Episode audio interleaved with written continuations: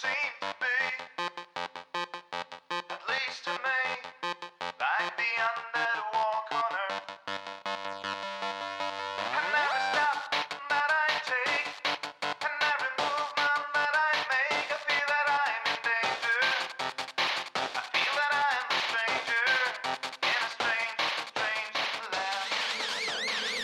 Hola a todos, pues aquí estamos en el episodio 120 del podcast y bueno, están cortando el césped fuera, así que lo mismo se oye, pero ¿qué más da? Ya sabemos que esto es un poco de andar por casa. Eh, voy con los comentarios del programa anterior. En el último programa mm, hablábamos un poco de perder el hilo, es decir, de olvidarse de los juegos, cómo funcionaban y tal, y luego hablábamos de Glenmore 2 y Dano de Zets. Eh, Mecilloski Kakatuo justo hace una cosa que tiene que ver un poco con el tema de hoy, que dice que eh, llevaba seis años muy a tope en la afición y que, escuchando todos los podcasts, todo el día tal, y que ha optado por el apagón total. Y, y que bueno, que pues que hace un poco el recuento de, los podcasts que sigue escuchando, que es El Dado Único, Bis Lúdica, Rico el Mambo, Planeta de Juegos, Kabutor y a nosotros. Así que nada, pues muchas gracias. Eh, Jagger dice que está por recomendar que aunque no juguemos a nada, pues que sigamos haciendo el programa porque aunque sea recordando clásicos, que eso es buena idea, la verdad. Cuando tengamos temas, pues hablar de juegos clásicos. Y así que encantado de que volvamos. Eh, Prometeo, Prometeo, sobre el tema de Dano- de dice que lleva 10 partidas seguro y dice que aunque tiene azar, que siempre, que siempre se puede ganar y cuando entiendes que no siempre tienes que mantener la posición e intentar ganar un combate. Dice que muchas veces es más inteligente ceder un poblado para no ver ciudadanos. Es verdad que yo tengo la sensación cuando, juego al Dano de Zeds de que, de que no lo estoy haciendo bien, porque efectivamente es como que no quieres ceder un centímetro y a lo mejor es un poco, un poco no es así. Tienes que dice que está prohibido combatir si no tienes superioridad de fuerza, ¿no? Dice que lo ha jugado con todo, incluyendo mini expansiones, y, se- que se atreve a decir que gana el 70% de las veces, así que no es solo azar, ¿vale? Y bueno, y Guadarco nos, felicita por el programa. Eh, Gre- George Gregory nos felicita por el programa y dice que sigamos hablando y charlando y que buena aportación la de Calvo, que un placer escucharle tras muchos meses sin saber de él. Pues bueno, mm, Calvo tiene un podcast que se llama El Rincón de Pensar, que sale de vez en cuando. Y hay aquí alguien que se mete con, con alguien, pero como es en anónimo, pues no le voy a dar el gusto, porque yo creo que me parece bien. Yo soy de los que se pueden meter con la gente, pero siempre con... Entonces, si alguien quiere verlo, pues que venga al iVoox y lo lea. Eh, Froderick dice que la guerra al anillo le parece un pepinazo, que no le gustó, que le gustó mucho el modo duelo, aunque no sea su número, pero que dice que al final, claro, que cuando mezclas el modo duelo, mezclas las cartas, pues que no siempre te llegan y no siempre tienes cartas para jugar en cualquier sitio. Pero bueno, que le gusta mucho, que le parece muy estratégico, ultra temático y que no parecía que fuera a ser así, que pensaba que era un building y no tiene absolutamente nada que ver. Que las ilustraciones es verdad que, que son al, eh, al tipo, o sea, del estilo clásico y que está muy bien y que, y que dice que, bueno, que va a comprarse las expansiones y que todo fenomenal. Y Pablo Pazo nos dice que, mm, que justo hace alguien hace poco ha sacado alguien a la venta un Dano de Zeds y que se lo ha hecho con él. Así que así que bueno, que a ver qué le parece. Espero que, que no le decepcionemos. Y luego nos comunica que va a estar tiempo sin escucharnos por motivos que no vienen al caso y que ya le veremos. Pues nada, pues un saludo y espero que vaya todo bien. Sin más, no me enrollo, empezamos con el programa de hoy. Hasta ahora.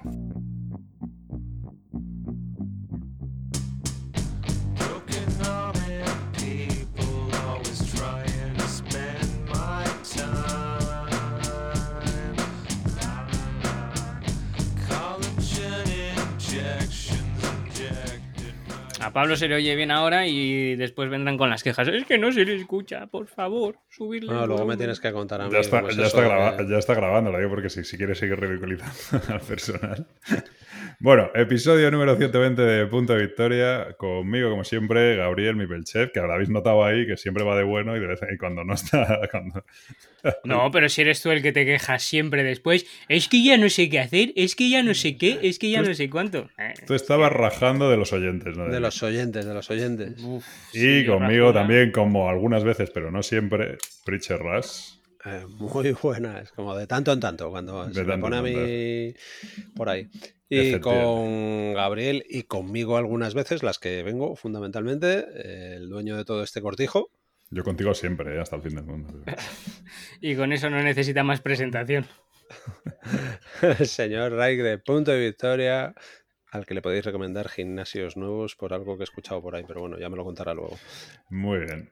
Un micro nuevo. O que Y sepa nada. configurar, o que sepa editar. Pero es sí, que... ya al último no ha habido quejas, es que tú estás ya por uvas. Eh, hoy no está con nosotros Calvo, pues porque tampoco sabemos exactamente en grado de qué estuvo la otra vez, con lo cual hoy he hablado con él, pero creo que está más de cachopos que de, que de, de build- de building, entonces no, No hemos No definido, no hemos definido esta relación. No- no ha podido. Me, me pidió, me pidió en plan, me hizo, ¿qué tal? ¿Cómo van las estadísticas? Y el, ¿En serio? el- ¿Te ha hecho- el, el- el Big Data, el no sé qué, digo, tú no sabes dónde has, gra- tú no sabes dónde has grabado, chaval. Tú no Digo, sabes dónde se ha metido. Claro, dígame, ni lo sé ni me importa. En fin, creo que salió bien y ya está. ¿sabes? Pero bueno, que no, no está, no porque le hayamos echado ni vayamos a no volver a contar con él, sino porque no, no ha podido hoy grabar. Y, y nada. eh, ¿Cómo que no le hemos echado? Eh, esto es tres máximo, ya está uno fuera. Aquí ruleta rusa. El juego de las sillas, ¿no? El juego de las Este es sillas. el juego de las sillas, sí. Joder, las sillas. Siguiente, pues. Ahora yo, Pa- fuera. Parece que pagáramos una millonada aquí, hubiera, hubiera tortas por, por sentarse a grabar. Bueno, Eh, los fichajes de otoño habrá que ver qué es lo que pasa, claro, está el mercado a tope. No sé. Bueno, está no sé, va cayendo gente por ahí, ¿no? no tampoco estoy puesto. Bueno, que no sé, como siempre la sección esta de la frase, que no sé si hay frase, hay frase, seguro que yo digo cosas, pero no sé, yo no tengo apuntado tengo nada una. Joder, tengo normal una- que Gabriel últimamente apunta cosas. Eh, que es Sí, de Pablo, Gabriel, obviamente. Gabriel lo que apunta, Gabriel lo que apunta es lo que le toca en las narices, yo creo. Pero bueno, ahora que lo diga, ¿vale? No. No, no, no, no. Tengo una frase tuya, que no sé si la he hecho o no. Déjale al chaval que es tuya, venga, déjale. Y además es, tengo la razón de natural. Ah, Pues no sé, yo no estaba, pero vamos, como sí, si sí, lo sí, viera. creo que sí estabas. ¿Sí? Porque esta debió ser Joder. los tres. Es que no sé. Y bueno. ves a Pritchard diciendo, apunta, apunta, apunta. Y yo fui ya. Sí, Me parece bien, sí. O sea, yo creo que antes de empezar a la discusión tengo razón. Luego ya sí se me demuestra lo contrario, pero sí que sí. Bueno, aunque se te demuestre lo contrario, sigues teniendo la razón. o sea- Eso eres más tú, eso eres más tú, pero vale. Bueno, ya Por ahí, fíjate, fíjate que estoy de acuerdo con los dos, ¿eh? que, que la frase sea tuya y que, y que lo otro La, es fra- más la frase me pega, pero que lo de mantenerse aquí hasta. De momento no estoy pillando yo, está bien. Ni que yo fuera cabezón. Eh, Mira, porque la gente no te está viendo. Vamos a tener que hacer, em- empezar a hacer esto en Twitch, como están haciendo ya Ah, todos sí. los podcasts modernos. Me ¿eh? tengo que comprar, la me gente- tengo que y- comprar una, una silla con agujeros como vosotros. y y que la gente, de- y que la gente vea a Gabriel descojonarse cuando dice cosas como yo no soy cabezón. No. Está ahí el tío. Tenéis silla de supervillano los dos, ¿eh? En fin. hombre. Eh, pues nada, pues eso. Y entonces, en cuanto al tema de hoy, pues as usual, no teníamos nada muy así. Entonces, eh, venía, bueno, pues que lo, que lo plantee Oye, Pritchard. ¿Qué por narices? ¿Por cierto, si, contratamos a alguien tipo calvo que añada temas, ¿no? O sea, su, No, el su otro día lo es de hizo. añadir temas, Hombre, por El, eso. el otro día lo hizo, es cojonudo. O sea, un, be- un be- Pero un eso- becario, o sea, es un becario que haga el curro. yo creo que es lo suyo, tío, encargarle una No. misión a- al que vamos a abrir, vamos a abrir un periodo de Pues currículum. Pritchard, tu trabajo no lo hiciste muy bien, ¿eh? Que Ah, pero eso es, eso es nuevo, eso es nuevo. O sea, esto cuando entré yo no era. Oye, Eh, podemos hacer el becario del programa, que cada día sea uno. O sea, es calvo, pues es calvo. y es- ¿no? Oye, el becario es.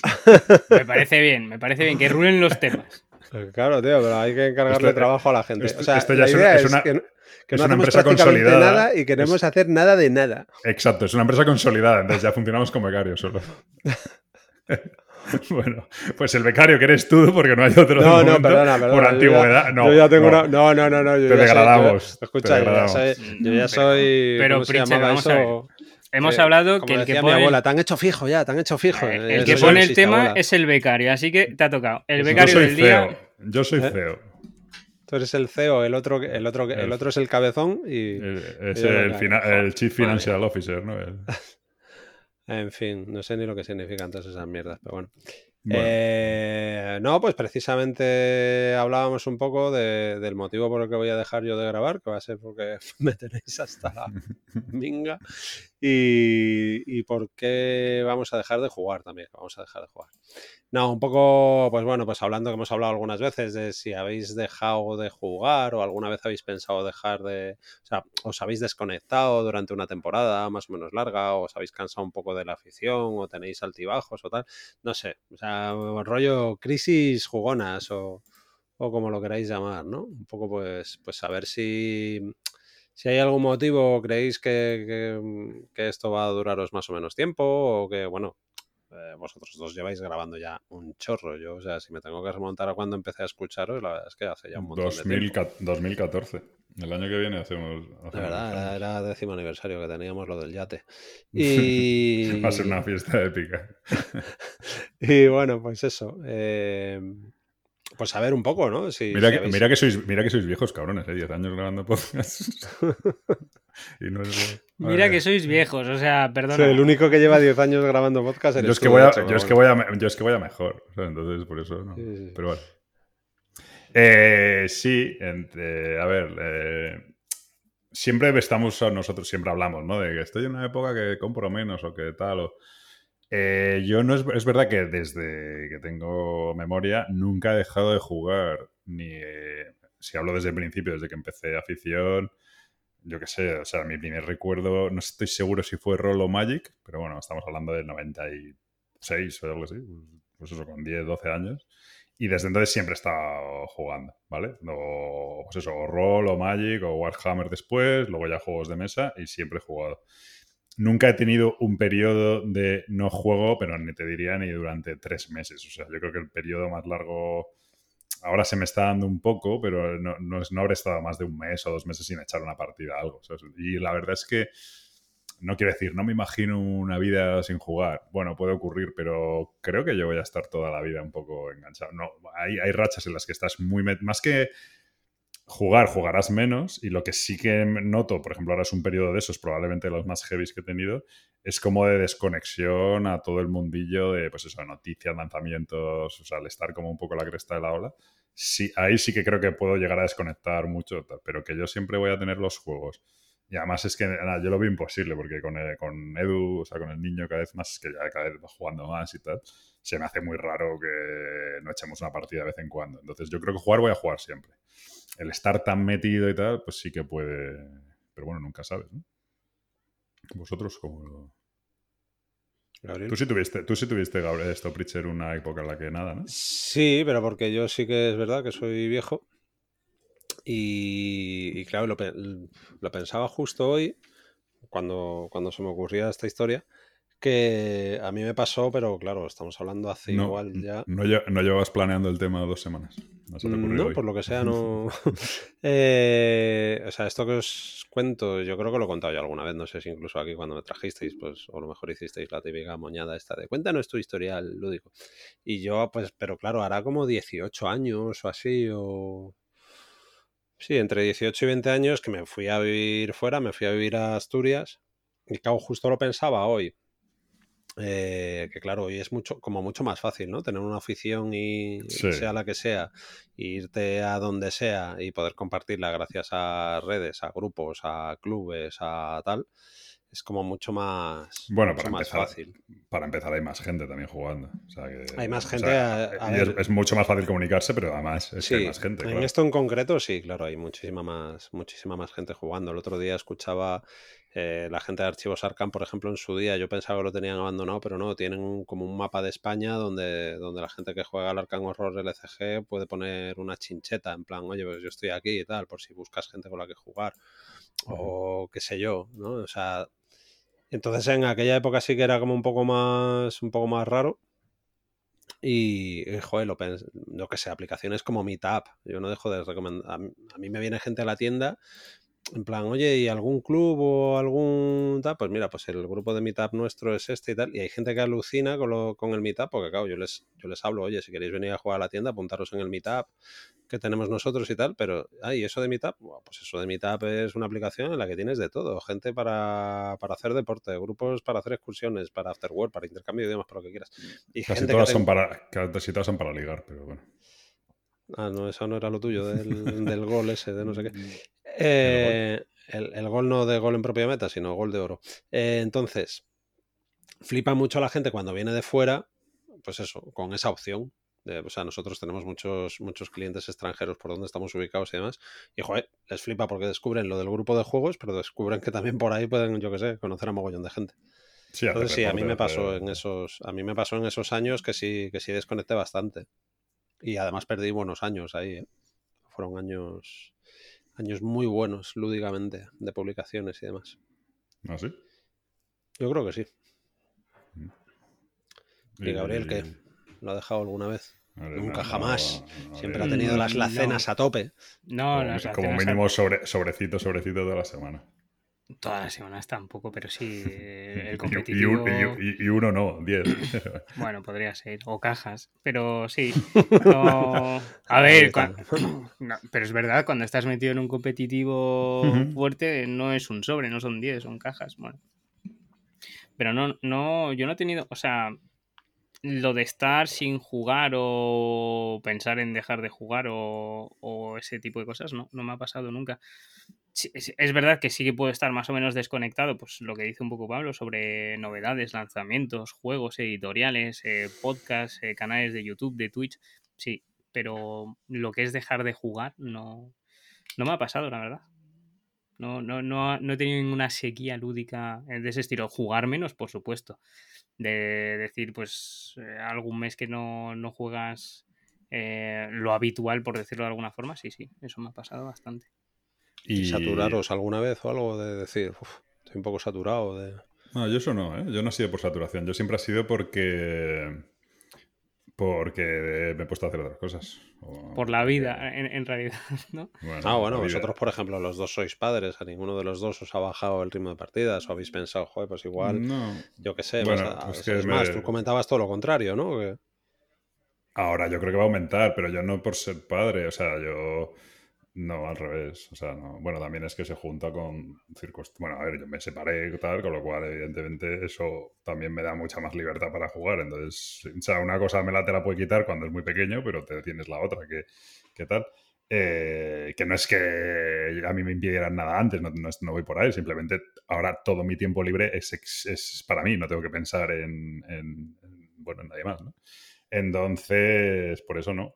No, y, y con ahora sí que veo que con, con Edu sí que, claro, voy a poco a poco, imagínate, de repente coges y campaña Imperial Assault o, o, o sea, es como que veo muchas posibilidades de jugar mucho a los juegos.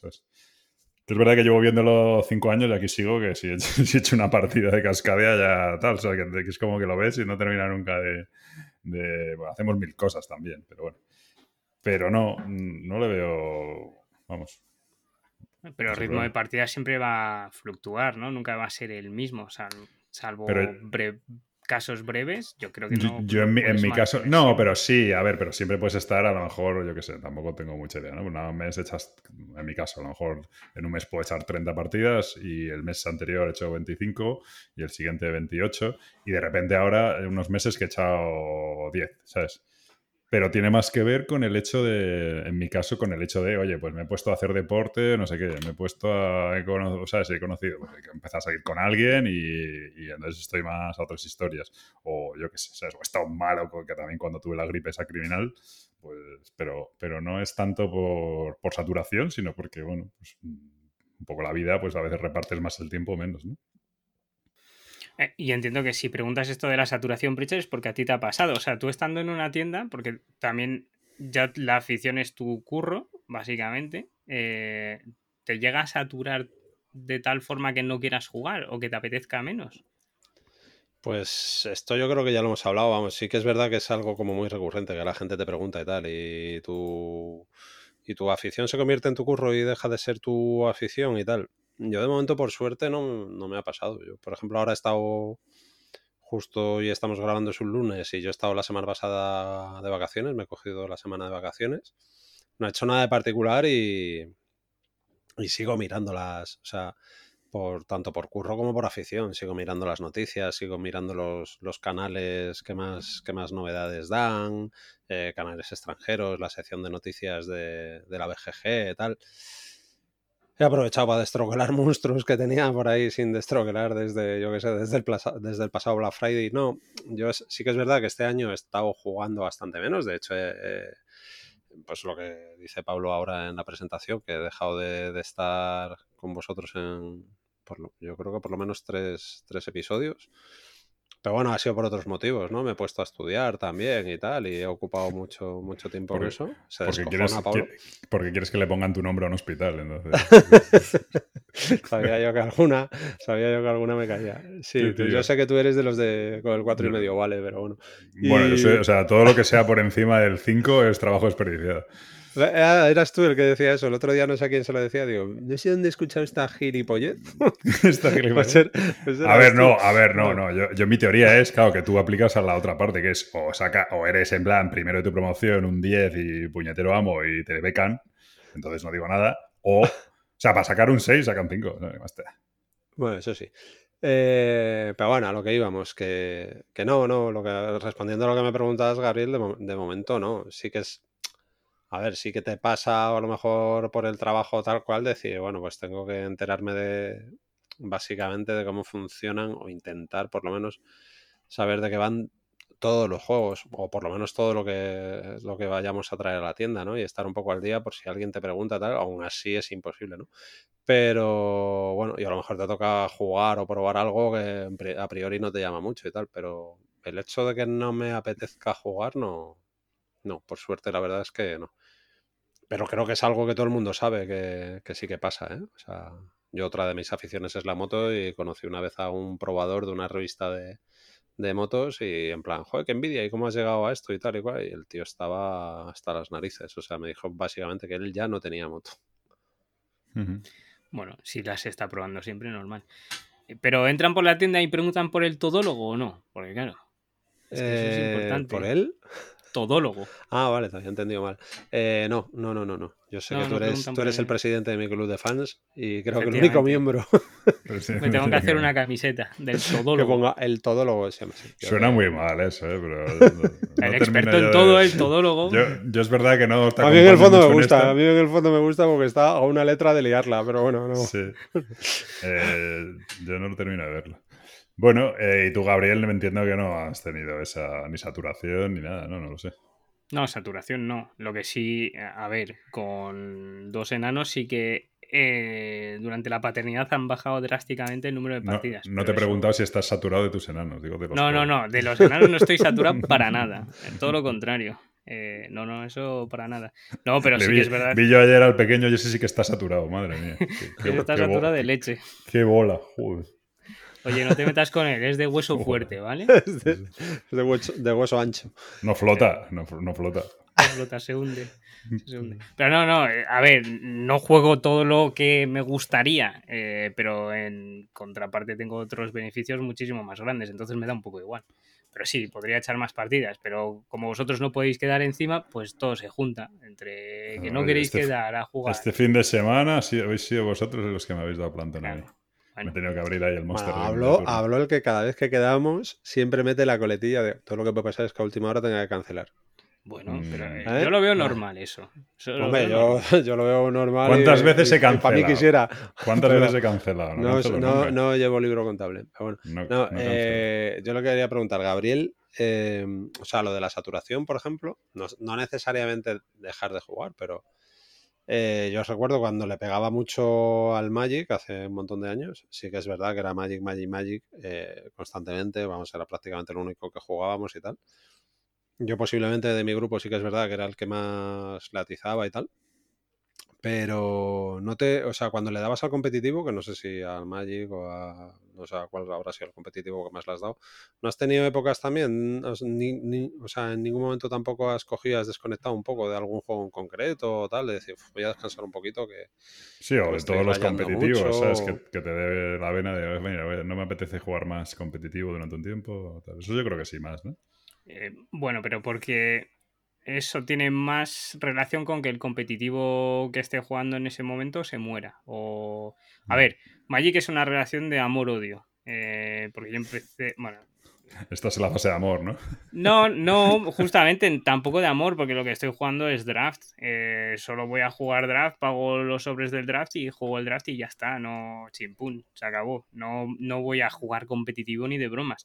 Voy a pasarlo bien jugando draft que jugar el cubo, pues me molaría igual, pero son formatos cerrados que sé que no, no, no te obligan a estar al día de metas, de etcétera.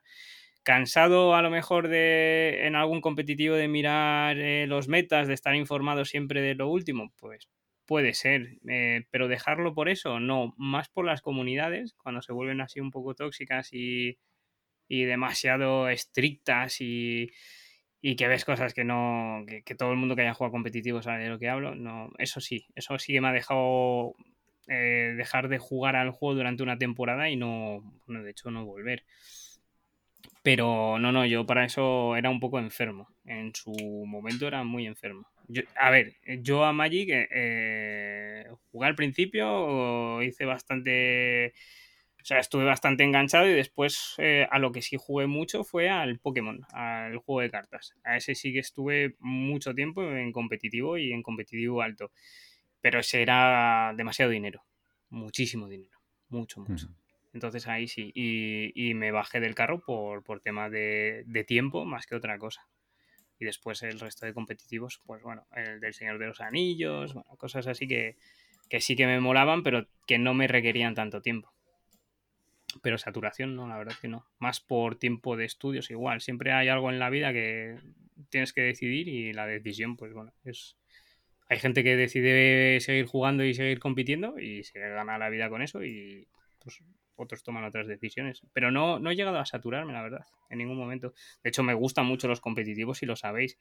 Y, y si hay alguno que se ponga por delante, pues eh, jugar ya como antes, no creo. O sea, del mismo nivel de competición, de, no creo, porque ya no me motiva y ya no tengo tiempo ni, ni las ganas, Sí, sobre todo el tiempo, yo creo, ¿no? Que sobre todo el tiempo.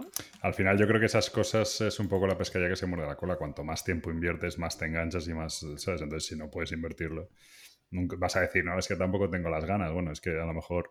Me pasa con los videojuegos que lo hemos hablado recientemente, ¿sabes? Que antes me cogía el Demon Souls o estos, ¿no? Eh, tal, y yo ahora no me puedo jugar a un Demon Souls. Eso de que, no, estás muerto. Vuelve a empezar, ¿sabes? Como, joder. Eh. O sea, ahora no, ahora no tengo... No ¿Dónde puedes, está el no re- no- no puedes ¿dónde está hacer el un reroll? motif ahí. Claro, ¿dónde está el reroll? ¿Sabes? No, es que No, no, pero, pero eso, mira, los videojuegos a mí sí que puede hacer que deje de jugar drásticamente a juegos de mesa, ¿eh?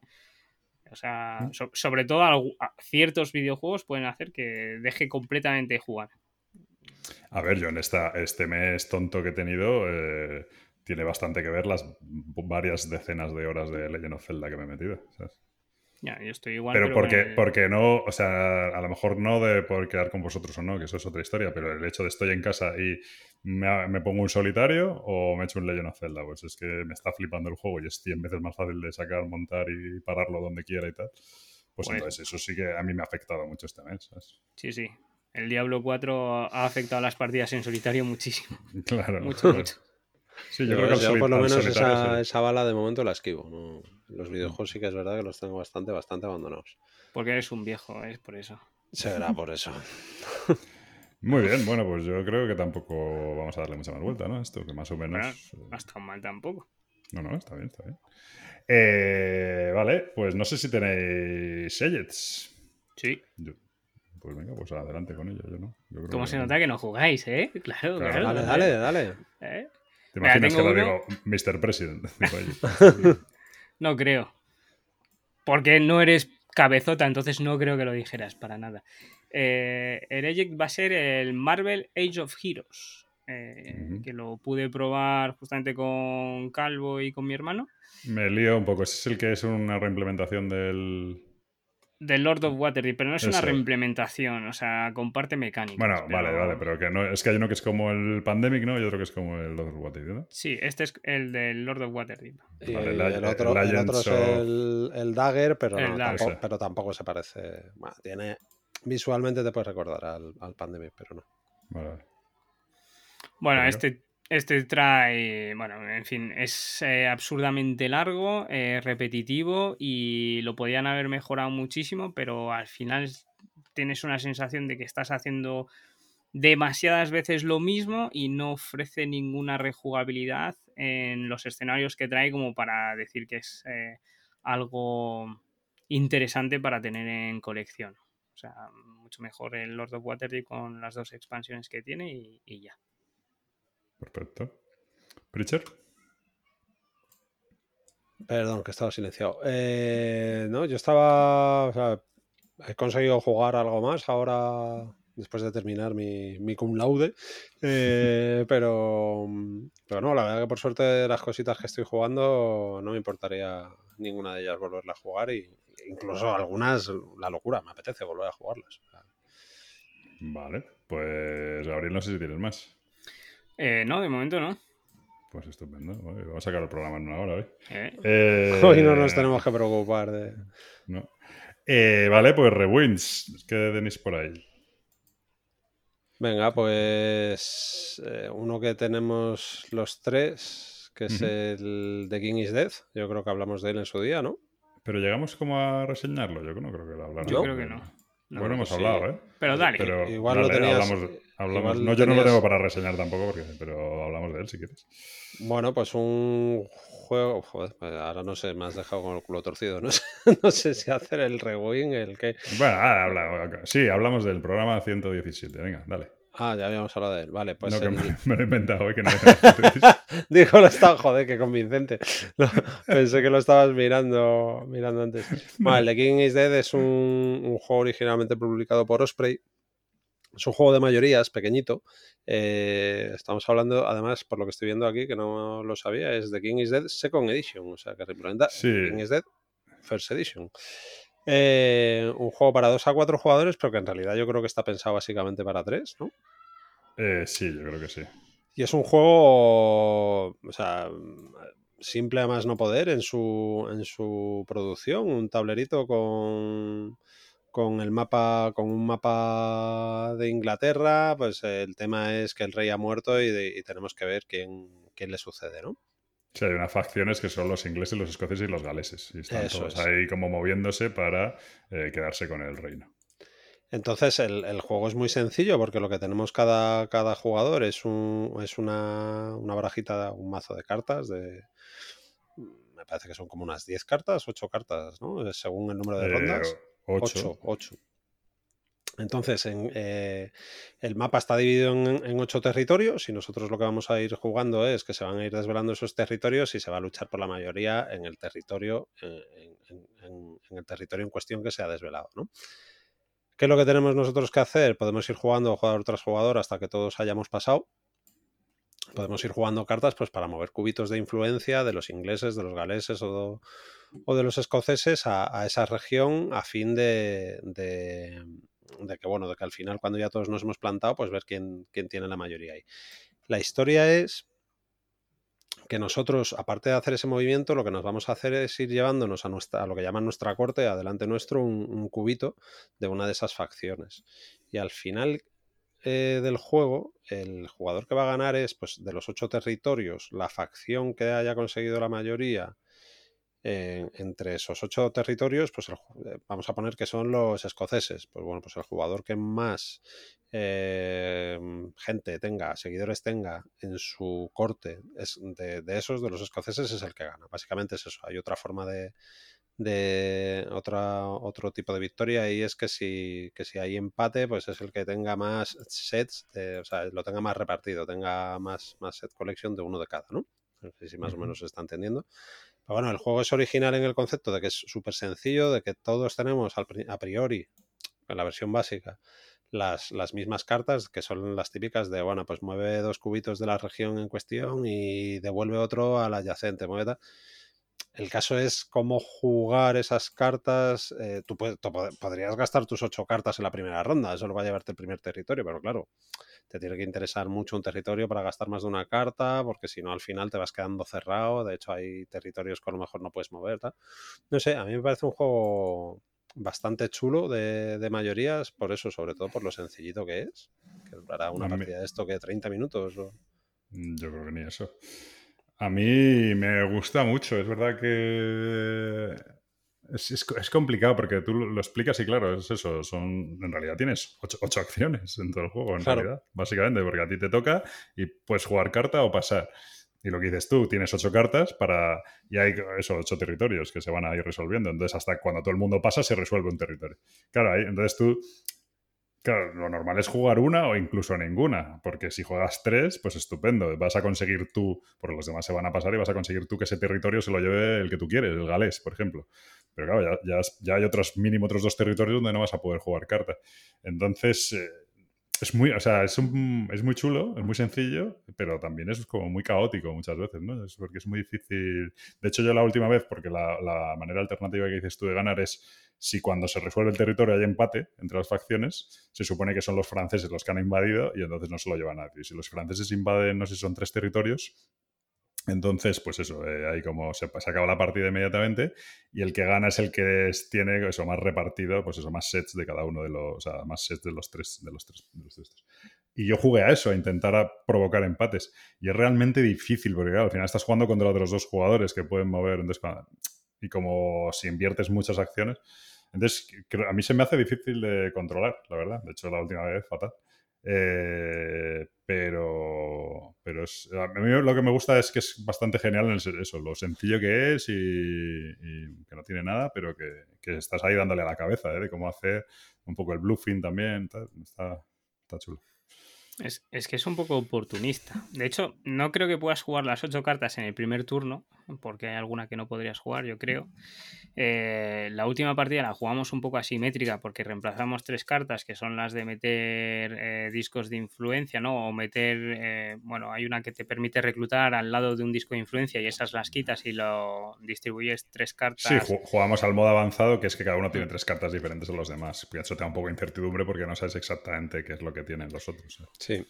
Entonces, bueno, eh, el caso es que no creo que puedas jugar todas las cartas eh, en el primer turno. No, que hecho. yo no- Sí, es, un decir, es un, Yo lo decía en plan sentido. como que, que, o sea, para que se entendiera, ¿sabes? Sí, que tú sí. puedes jugar tantas cartas como quieras en la primera ronda por el primer territorio, pero claro, evidentemente va a haber algunas que si son mover cubitos amarillos y no hay cubitos amarillos, pues Hombre, a ver, yo lo único que lo veo es si te está dando un apretón y tienes que ir al váter. Y, Claro, es un suicidio, vamos, Juego, aparte, juego claro. todo el turno y ya te, cuando acabe me avisáis. ya que te, que te cuenten cómo ha terminado. Claro. Pero, por otro lado lo veo, o sea, cuando ya está desarrollada la partida lo veo un poco oportunista en el sentido de que siempre vas a intentar que te beneficie la decisión del resto y vas a intentar coger las flaquezas de las acciones que hayan hecho mal, entre comillas, o, o no mal, sino la repercusión de la acción, porque tienes que mover dos cubos y vas quitando y vas poniendo.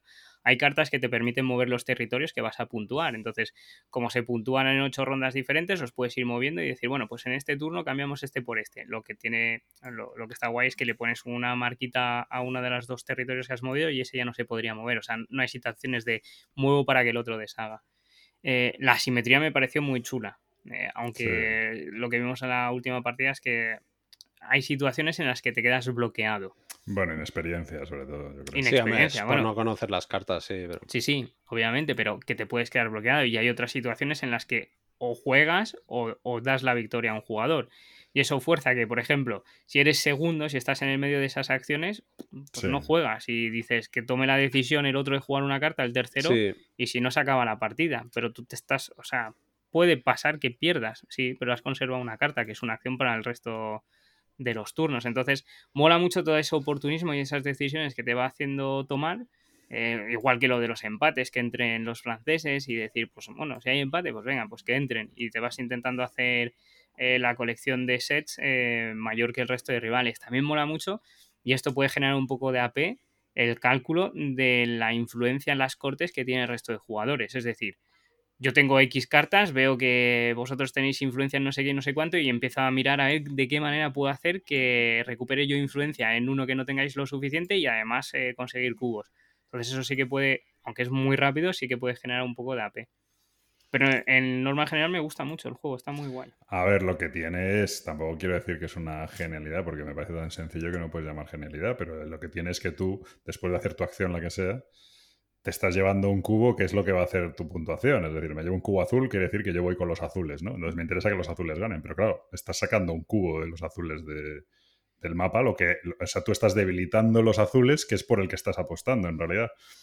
Entonces, eso es bastante interesante, porque, bueno, yo me llevo azul, perfecto, porque creo que van a ganar los azules, pero por otro lado estoy quitando azules del mapa, con lo cual estoy minando su victoria. Entonces, si llega el siguiente y también coge azul, los dos al garete. ¿sabes? Entonces, bueno, pues tiene ahí esa, esa Claro. decisión también, ¿no? De- Depende mucho de dónde lo cajas y aquí viene un poco la gracia, ¿no? Que cuando juegas la carta te permite coger de, De donde sea, sí. de donde sea. Entonces lo vas a hacer en una región en la que ya sabes que va a palmar. Por ejemplo, hay cuatro amarillos y dos azules. Pues dices, pues venga, el azul aquí palma, pues me lo llevo yo, va a puntuar el azul.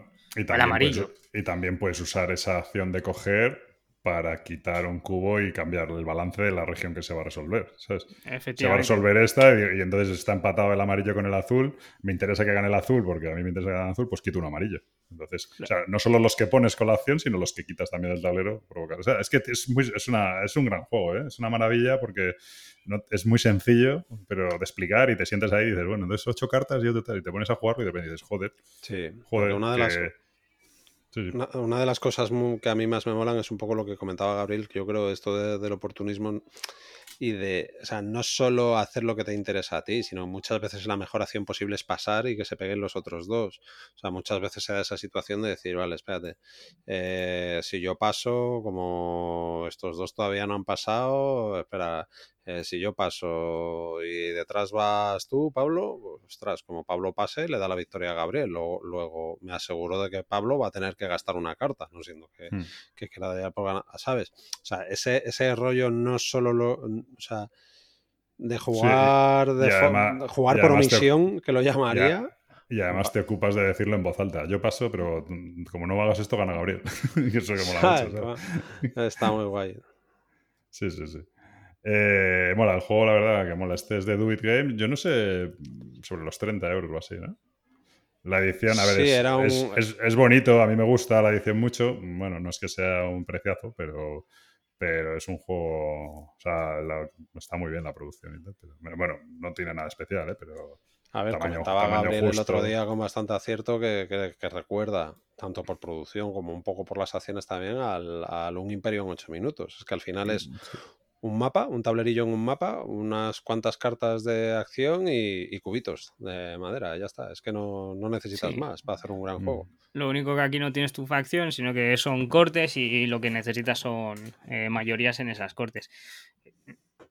Muy guay. Eh, a ver, eh, que tiene sus defectos, entre comillas. Es un juego para tres, que es bastante corto, que tiene caos, que es muy oportunista, pero- que turno a turno, juego. sí, pero cuando te llega O sea, el no turno ha cambiado la situación porque- radicalmente. Es decir, juego yo pensando que se nos ha ido, tenéis vuestras acciones y cuando me vuelva a tocar ya no tiene nada que ver como tenía yo del, o sea, como yo pensaba que iba a quedarse. Entonces, eh, no es para todo el mundo. Esto te lo coge una persona que le gusta los euros y, y Bueno, pero no es, a ver, no es, to- no es para todo el mundo, pero le diría que a cualquiera que lo tenga a tiro que lo pruebe, porque es que Sí, sí. estamos hablando de eso, de una media hora de partida. Sí que es verdad que creo que precisamente ahora que lo dices, puede ser el típico juego que te llegue alguien y te diga, "Pf, lo probé y me apestó. O sea, me pareció una Sí, chorrada sí, como un sí. piano pues, tal. pues- pues Pero- una muy mala experiencia. Sí, sí. Sí, porque sí ocurre, y a mí me pasó un poco al final el otro día, que si has jugado además, a lo mejor las dos últimas rondas no juegas. Y no solo no juegas, sino que estás viendo cómo, cómo estás perdiendo y no puedes hacer nada porque no te toca, ¿sabes? Entonces, esa sensación que es culpa mía porque he jugado antes de tiempo y me he columpiado. He intentado forzar el final de la partida con los empates, no se ha producido y ya estoy fuera, ¿no? Pero es verdad que es una sensación que es como... Y- estás- y la primera viendo- par- Sí. Perdona, Pablo, que la primera partida te puede dejar muy frío también, ¿eh? El no verle todo el potencial de las cartas, de las acciones, de la puntuación. O sea que, dicho así sobre el papel, suena muy sencillo, pero cuando te pones a jugar y quieres puntuar y dices, ostras, pero espera, y tengo. y- Entonces, también la primera partida estás como muy perdido. Hmm. O sea, o esa sensación me dio a mí. A mí la primera me dejó regular. Dije, ostras, eh, no sé si me gusta o no. Y la segunda me gustó muchísimo. Es un, es un juego que te tiene que hacer clic, yo creo. O sea, que, que de pronto digas, ostras, pues eso, ¿no? De ver que, que tu mejor acción o lo mejor puede ser pasar y que se, y que se pegue. Bueno, el otro día pasó, ¿no? Que pensabais los dos que ganaba yo. Al- Sí, al- sí, acabamos sí. la partida, me estabais dando por ganador y fui yo el que dije, no, no, ha ganado Gabriel, que tal. O sea, Sí, sí. porque, bueno, porque estás a lo tuyo, o sea, te das. No sé, creo que. Vamos. El resumen mío sería que si lo podéis probar, lo probéis. Es un buen juego, es un buen juego, la verdad. Vale, pues esta reseña que hemos metido en los rewinds está muy bien. Eh, ¿Algún rewind de verdad? Eh, ¿Tú no tienes ninguno, Pablo? Yo sí, bueno, jugamos tú y yo Too Many Bones. Sí. Y la verdad es que, que podemos decir Too Many Bones, súper divertido, súper guay.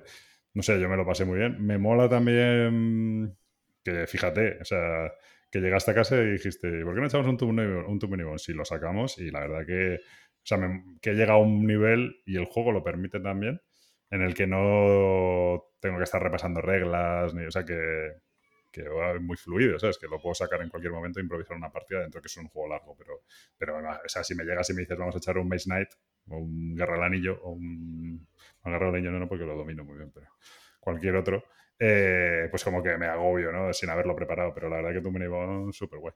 Y yo lo disfruté mucho, la verdad. Nos, nos barrieron en el combate final un poco ahí, fue, era imposible, pero, pero lo- los personajes que elegimos como que no combinaban muy bien, pero eran muy divertidos los dos y, y bueno, pues lo pasamos bien, yo creo. Es, es muy divertido, sobre todo que elegimos personajes eh, que nunca habíamos eh, jugado. O yo, por mi parte, no lo había jugado porque elegí el, el que hacía eh, robots. Es verdad que, como siempre, la curva de aprendizaje del juego en, en cuanto a reglas es muy sencillo, ¿vale? En cuanto al turno, la secuencia, etcétera. Te dan la hoja del personaje y ahí ya se acabó porque te pones a leer, no vamos a decir mucho, pero sí que tienes que interiorizar cómo va, las mecánicas, eh, qué es lo que te permite hacer. Y son. Y la verdad es que utilizamos personajes que no eran ni realmente el rol que deberían de tener, porque tú con el, con el que curaba te pusiste a hacer daño porque al principio de Bueno, mi es que, personaje era ver, muy lento. Todos los personajes es una cosa muy guay que tiene tu Bones, es que tú vas evolucionando tu personaje, tiene un crecimiento, sea, vas como, bueno, como un juego de rol, ¿no?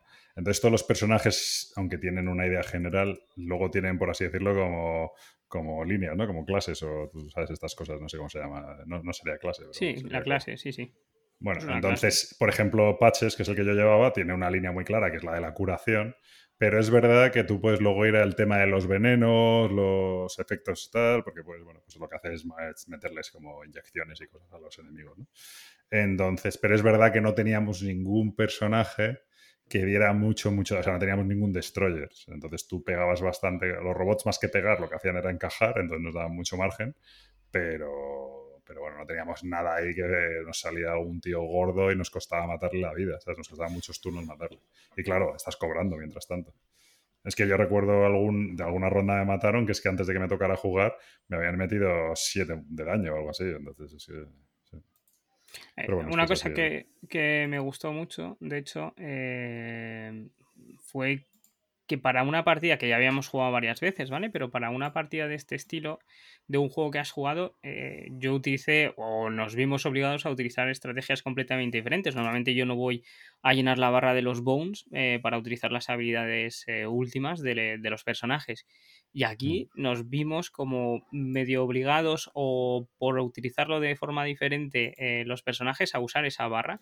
Entonces buscabas, daño, sí. claro, utilizabas más conseguir fracasar en el lanzamiento de dados, tirabas más dados eh, de defensa, por ejemplo. Entonces mola porque hemos jugado una partida que sí, que la habremos perdido, pero la hemos jugado de una forma completamente diferente a lo que solemos jugar para ganar el escenario y con personajes completamente diferentes. Entonces me moló mucho por eso, porque al fin y al cabo es un tipo de juego que tiene una rejugabilidad enorme.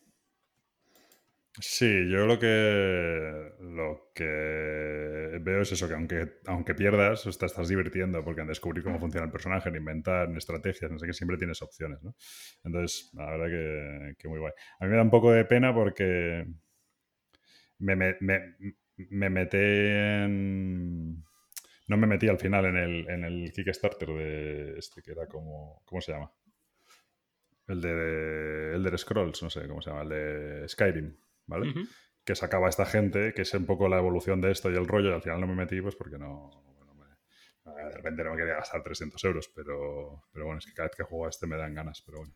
Tienes, eh, seguro que tendrás un late plate eh, abierto Si quieres, para te puedes poderte gastar meter. la pasta. Efectivamente, o sea, no hay problema. Mucho últimamente. Pero bueno, bueno, pues esto es tu Many Bones. Eh, ¿Más vosotros? Bueno, jugamos eh, esto... Gabriel, eh, nos- el Glenmore, ¿no? El Glenmore, sí. Mm. Volvimos a jugar Glenmore, que hablamos de él en el último programa.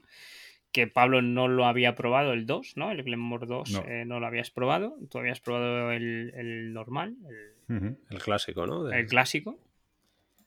Y bueno, salvo un problema con una de las expansiones, que volvimos a jugar con la de los barcos y con la de la isla, que los barcos empezamos la carrera antes de tiempo por mi culpa, por la emoción.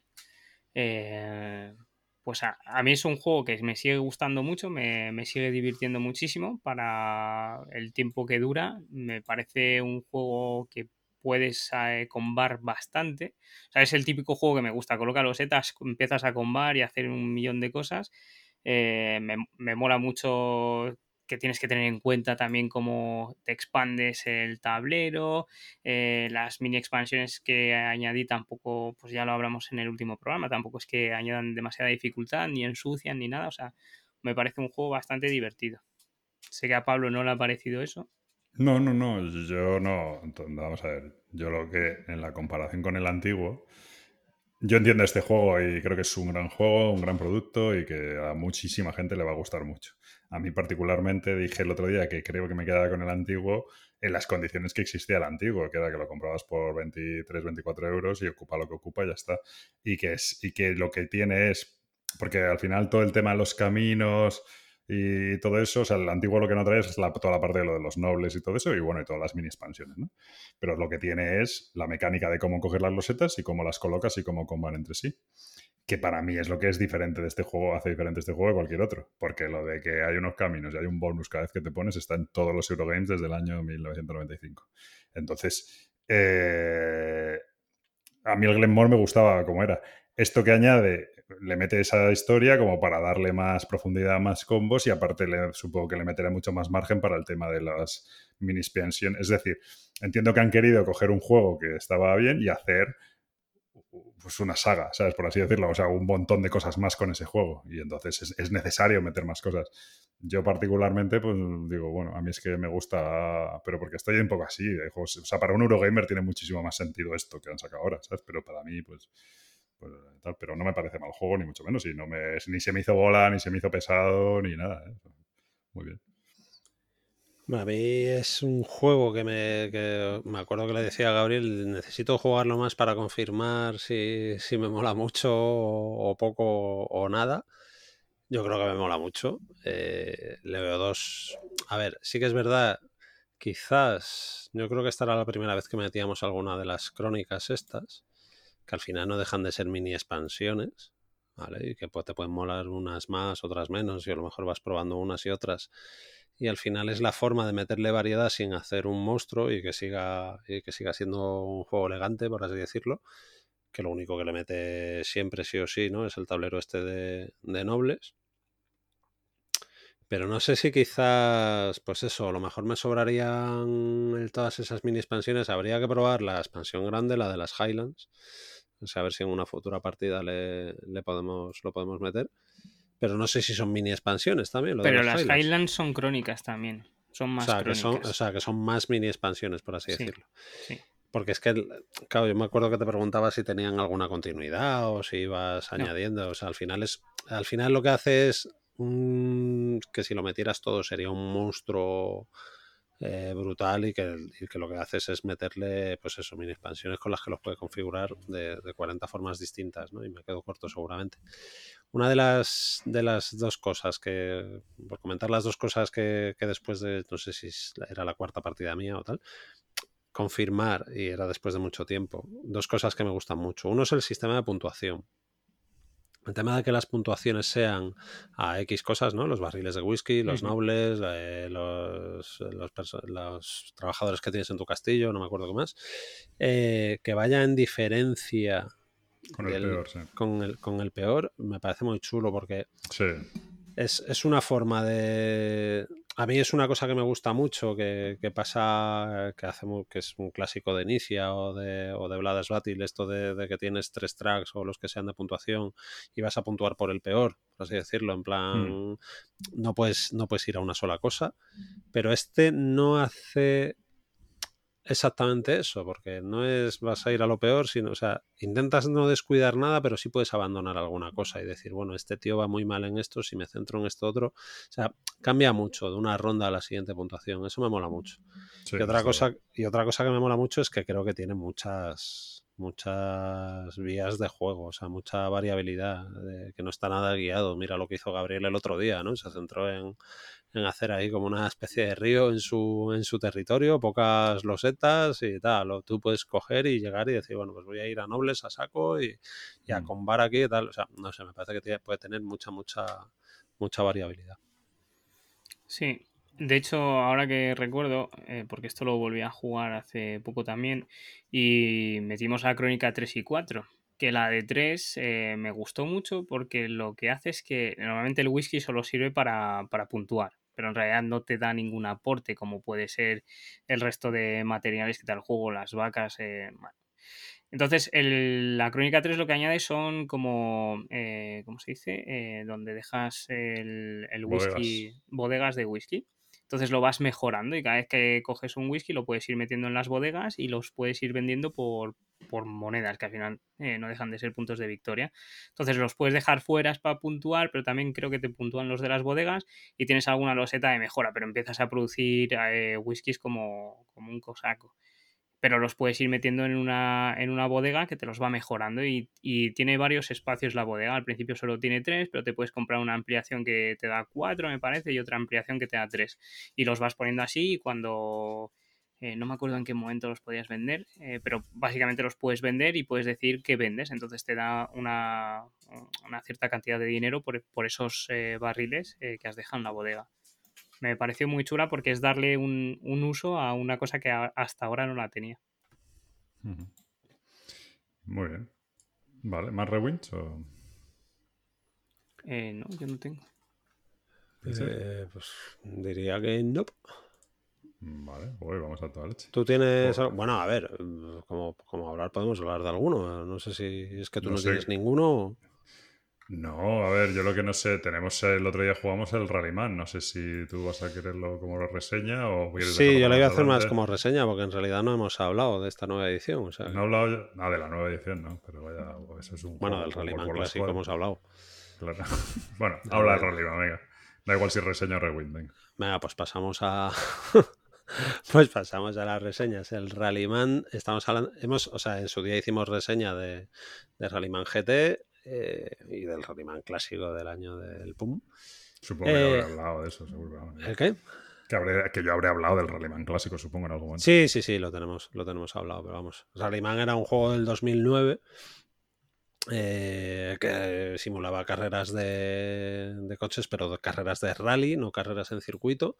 ¿vale? Hace unos años salió el Rallyman GT, eh, que para sorpresa de todos lo que hacía era hacer eh, llevar las carreras a, circuito, ¿vale?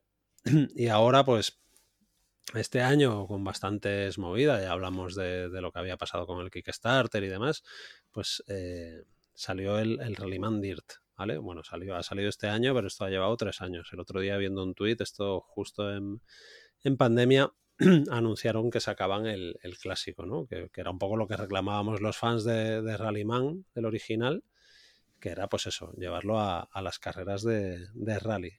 Le han puesto el sobrenombre de Dirt, que era el nombre que tenía la expansión de- del original, ¿vale? Luego, si queréis, hablamos un poco de lo del Kickstarter y tal.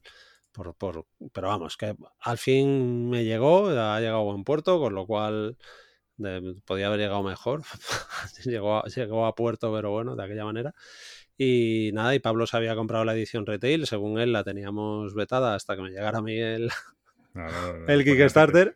Cada vez que hablaba del Rallyman se ponía triste. entonces, Tenía, tenías un veto moral ahí, ¿no? Se me saltaban a mí las lagrimitas, se me ponían los Claro. ojos llorosos de ver que tú lo tenías todo y yo después de tres años A ver, o sea, no, tenía era así nada. tampoco tal, pero la verdad es que si lo piensas era tú. Había, efectivamente, hace tres años habías pagado una pasta y yo había llegado, me la había comprado en la tienda y lo tenía ya. O sea, Ya si tú no lo correr, y tenías, y y yo no- es que es, y yo no lo tenía. es duro, ¿ves? Pero bueno. Eh, bueno, entonces, eh, Rallyman, pues lo que digo, ¿en qué consiste? Es un juego que lo que recrea son las carreras de rally. ¿Esto qué quiere decir? que es bastante solitario porque no vamos a correr juntos. Para el que no lo sepa, en un rally es eh, pues, o, o como en una contrarreloj de ciclismo, los coches van saliendo de uno en uno con una diferencia de tiempo y de lo que se trata es de hacer tramos de una carrera en el menor tiempo posible, ¿vale? Si un coche va súper mal, pincha, revienta, lo que sea, pues a lo mejor se puede dar el caso de que otro lo de adelante, pero van con una diferencia, no sé, me lo invento, de dos minutos entre uno y otro, con lo cual es complicado que se junten en pista, ¿vale? ¿Esto en qué se traduce? Se traduce que, en que una de las cosas que quizás más queja tenga, el juego eh, funciona de 1 a 6 jugadores esta edición. Eh, ¿En qué se traduce? En que eh, sale un jugador, ¿vale? O sea, tú vas a salir con tu coche, vas a, vas, a hacer tu primer turno y luego el, el, jugador que ha salido hace otro turno, o sea, es decir, va a jugar el jugador 1, luego va a jugar otra vez el jugador 1 y ya sale el 2 también. Va a jugar otra vez el 1, el 2 y el 3, de tal forma que, que si fuéramos 6 jugadores, el sexto jugador tendría que esperar 6 rondas a que le toque a él. Por la misma regla de 3, luego va a llegar el primero a meta, a, irá viendo su tiempo, llegará el segundo, llegará el tercero, o sea, se irá compensando. El 1 va a tener que esperar a los demás para mí la principal pega que tiene, yo no sé si lo jugaría a más de 3 esto, ¿vale? Ya 3 me, tres me parece un buen número. 3 está bien, sí. ¿Vale? Uno en solitario me parece el juego perfecto para solitario porque en realidad solo miras los tiempos y sobre todo me parece perfecto en solitario para hacer lo que hicimos en pandemia con la versión clásica, que es que si nos planteamos un circuito y tú te fías de tus compañeros y yo tengo mi juego en casa, yo puedo decir, oye, rally de, rally de Argentina, tramo 2, he hecho 2 con 30 minutos. Y Pablo llegar y decir, yo he hecho 2 con 15 y Gabriel llegar y decir, yo he hecho 2 con 05, ya está, y así vamos jugando y tal. Eso en pandemia fue perfecto. Pero bueno, ¿Cómo, ¿Cómo, es mecánicamente el juego? Se van a formar circuitos, en este caso con los setas hexagonales tienes una, una cantidad de, de, material brutal con el Kickstarter o si pudiste pillar todas las expansiones, que fue un drama pillar las expansiones de esto, que están totalmente agotadas ahora mismo. Son los setas hexagonales que puedes configurar 8 millones de circuitos, tipos de terreno, meteorología, mmm, tipos de coches, lo que quieras. Pero la gracia que tienes es cómo te mueves, ¿vale? El juego lo que consiste es que tú sales en, en, primera, ¿vale? Vas a tener coches de hasta seis marchas, pero tú vas a tener dados que no van a representar cuánto, o sea, tú no los tiras, es un dado de seis caras, pero no tiene numeración más allá de uno es el de primera marcha, dos es el de segunda para identificarlo, ¿vale? Entonces, si tú vas, acabas de salir, vale, pues para la primera casilla el dado de primera, para la segunda casilla el dado de segunda, para la tercera, así. ¿De qué se trata? De que eh, al final de tu turno vas a tener lo típico en las curvas, vas a tener la típica velocidad máxima, ¿vale? De si por aquí pasas, no puedes pasar en más de cuarta en esta curva, o en este salto no puedes pasar en más de quinta, o en este vado no puedes, ¿vale? Tú vas a tener que ir programando eso. ¿Por qué? Porque tú terminas tu turno, vamos a imaginarnos que yo salgo primera, segunda, tercera, cuarta, quinta. ¿Eso qué quiere decir? Que uso cinco dados, el de primera, el de segunda, el de tercera, el de cuarta y el de quinta, y termino en la casilla 5. Según la velocidad en la que termine, yo lo que voy a robar es una carta de tiempo, que es el tiempo que voy acumulando. Cuanto más alta, imagínate, me lo invento ahora mismo, eh, si, si, termino en primera, voy a robar una carta de 50 segundos, porque ese tramo al final he terminado en primera, voy muy despacio, pero si termino en sexta, voy a robar una carta de 10 segundos, y eso es lo que voy acumulando. ¿Qué es lo que ocurre? En mi siguiente turno, yo empiezo en la marcha que haya terminado, por decir una en medio, termino en tercera, ¿vale? Y entonces mi siguiente turno yo empiezo en tercera. Yo puedo subir marchas de una en una o bajar de una en una. Es decir, en el siguiente turno, si yo en el anterior iba en tercera, para avanzar a la siguiente casilla puedo seguir en tercera, puedo bajar a segunda o puedo subir a cuarta. Pero para avanzar a la siguiente casilla, si estoy en cuarta, puedo subir a quinta. O puedo bajar a tercera siempre y cuando el dado, ese turno, yo lo mantenga. ¿Vale? O sea, lo, lo conserves, los tenga disponibles. Los dados de marcha vas a tener solo uno de cada. Luego vas a tener unos dados especiales que te van a permitir mantener la marcha, de tal forma que tú podrías hacer tercera, cuarta, cuarta, cuarta, que es lo que llaman gas, ¿vale? Gas, gas, que usas dos dados de estos y paso a quinta y a sexta, o ya ahí me paro, tú, tú vas decidiendo.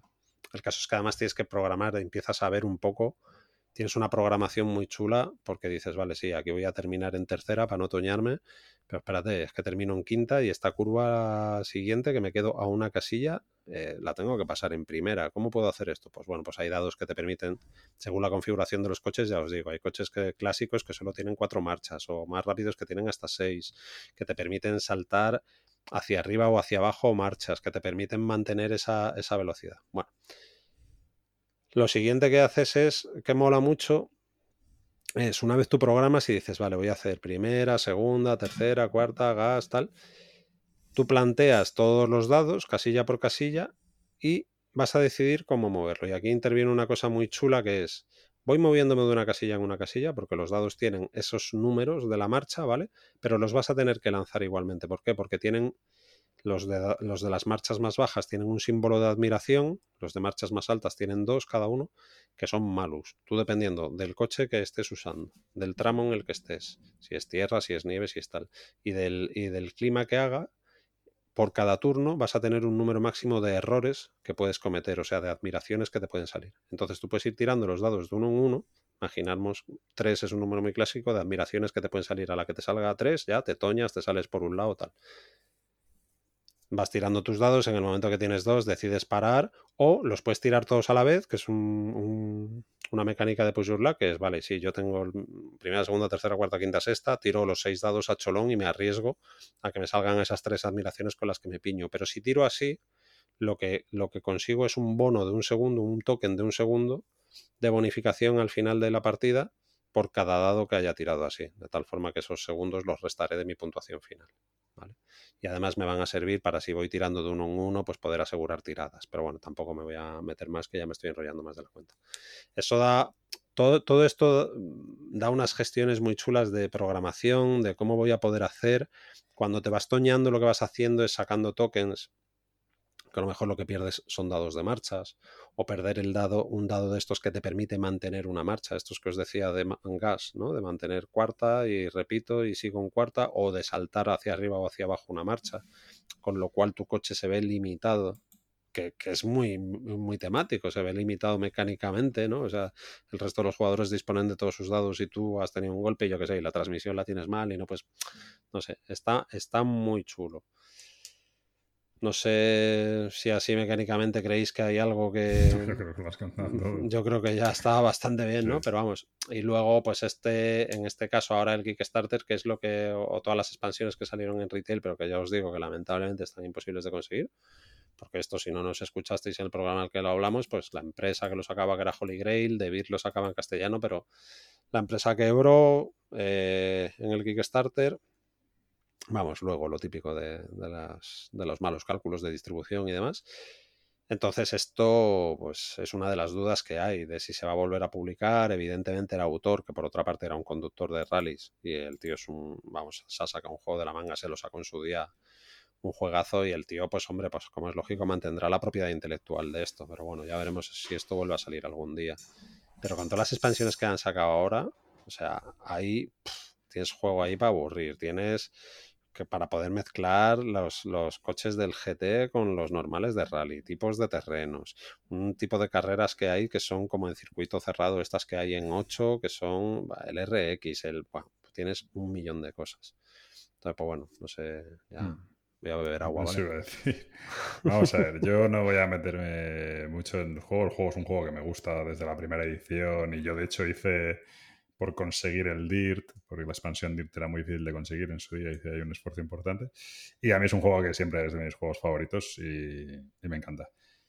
Entonces voy a centrarme un poquito en, esta edición y en alguna cosa. Eh, Dice Pritchard, ¿no? Es el juego ideal para solitario y tal. Sí, pero eh, yo le he visto un problema en esta edición, dentro de que es 100.000 veces más bonita que la anterior. Desde el punto de vista práctico, es un problema, porque si juegas en solitario, el otro día jugando a 3 no pasó y es perfecto, pero yo había jugado justo un día antes en solitario. Y si juegas en solitario, claro, un- una carrera son a lo mejor 7 turnos, 8 turnos, ¿vale? 7, 8 cartas, 7, 8 veces en las que acabas en una marcha y tal.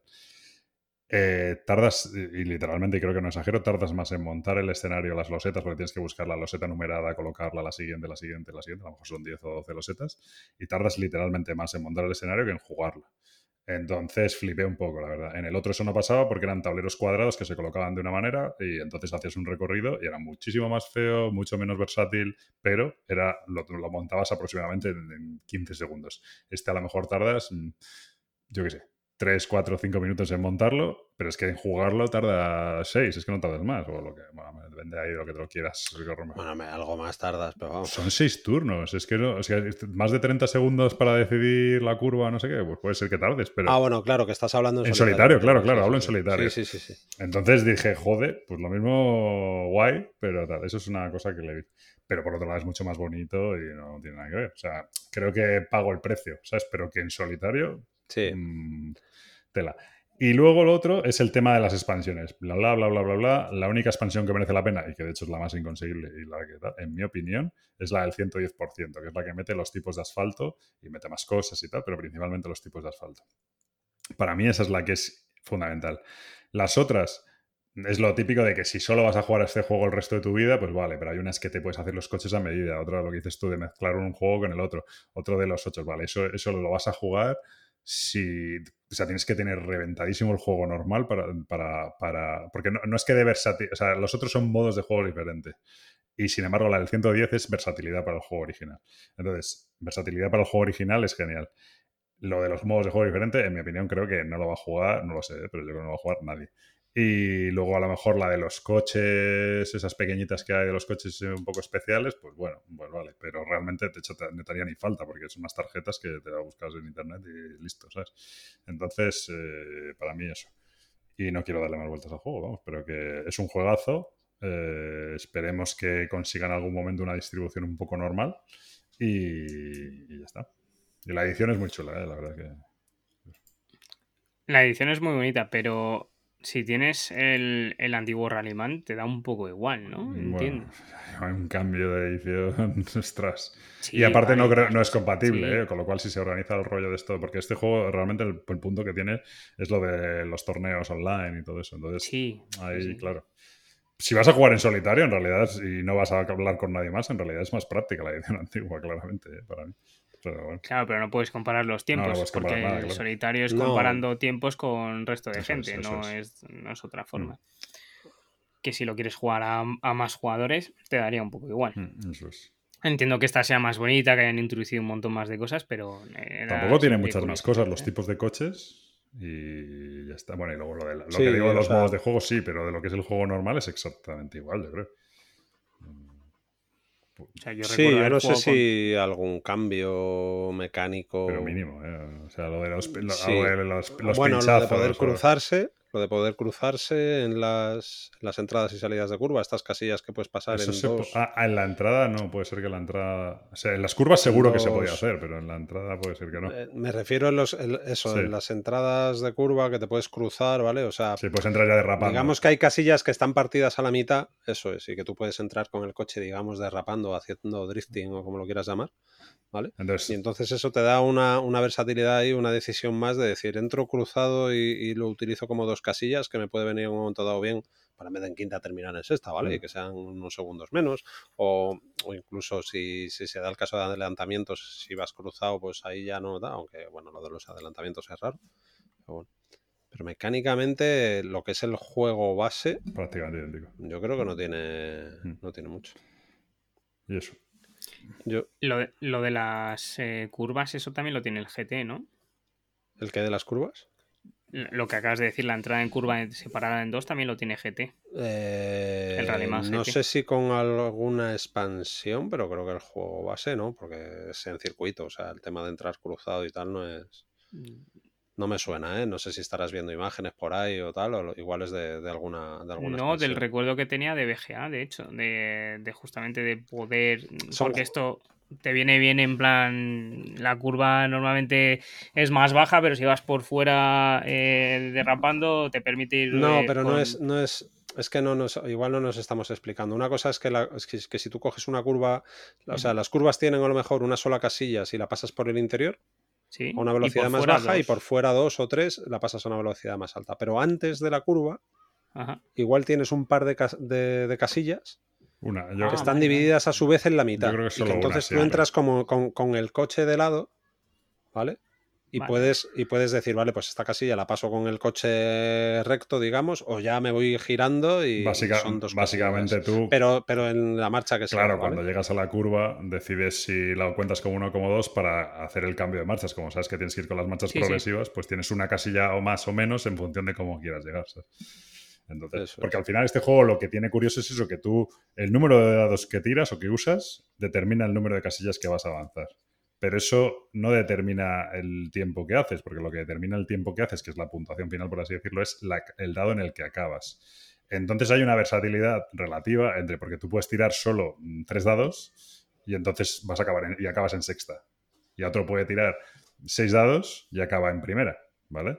El que acaba en sexta está haciendo menos tiempo, pero el que acaba en primera ha avanzado muchas más casillas. Y ahí está la decisión. ¿Avanzo más casillas pero acabo más despacio o avanzo menos y acabo más rápido? Tal, entonces esa es un poco la decisión.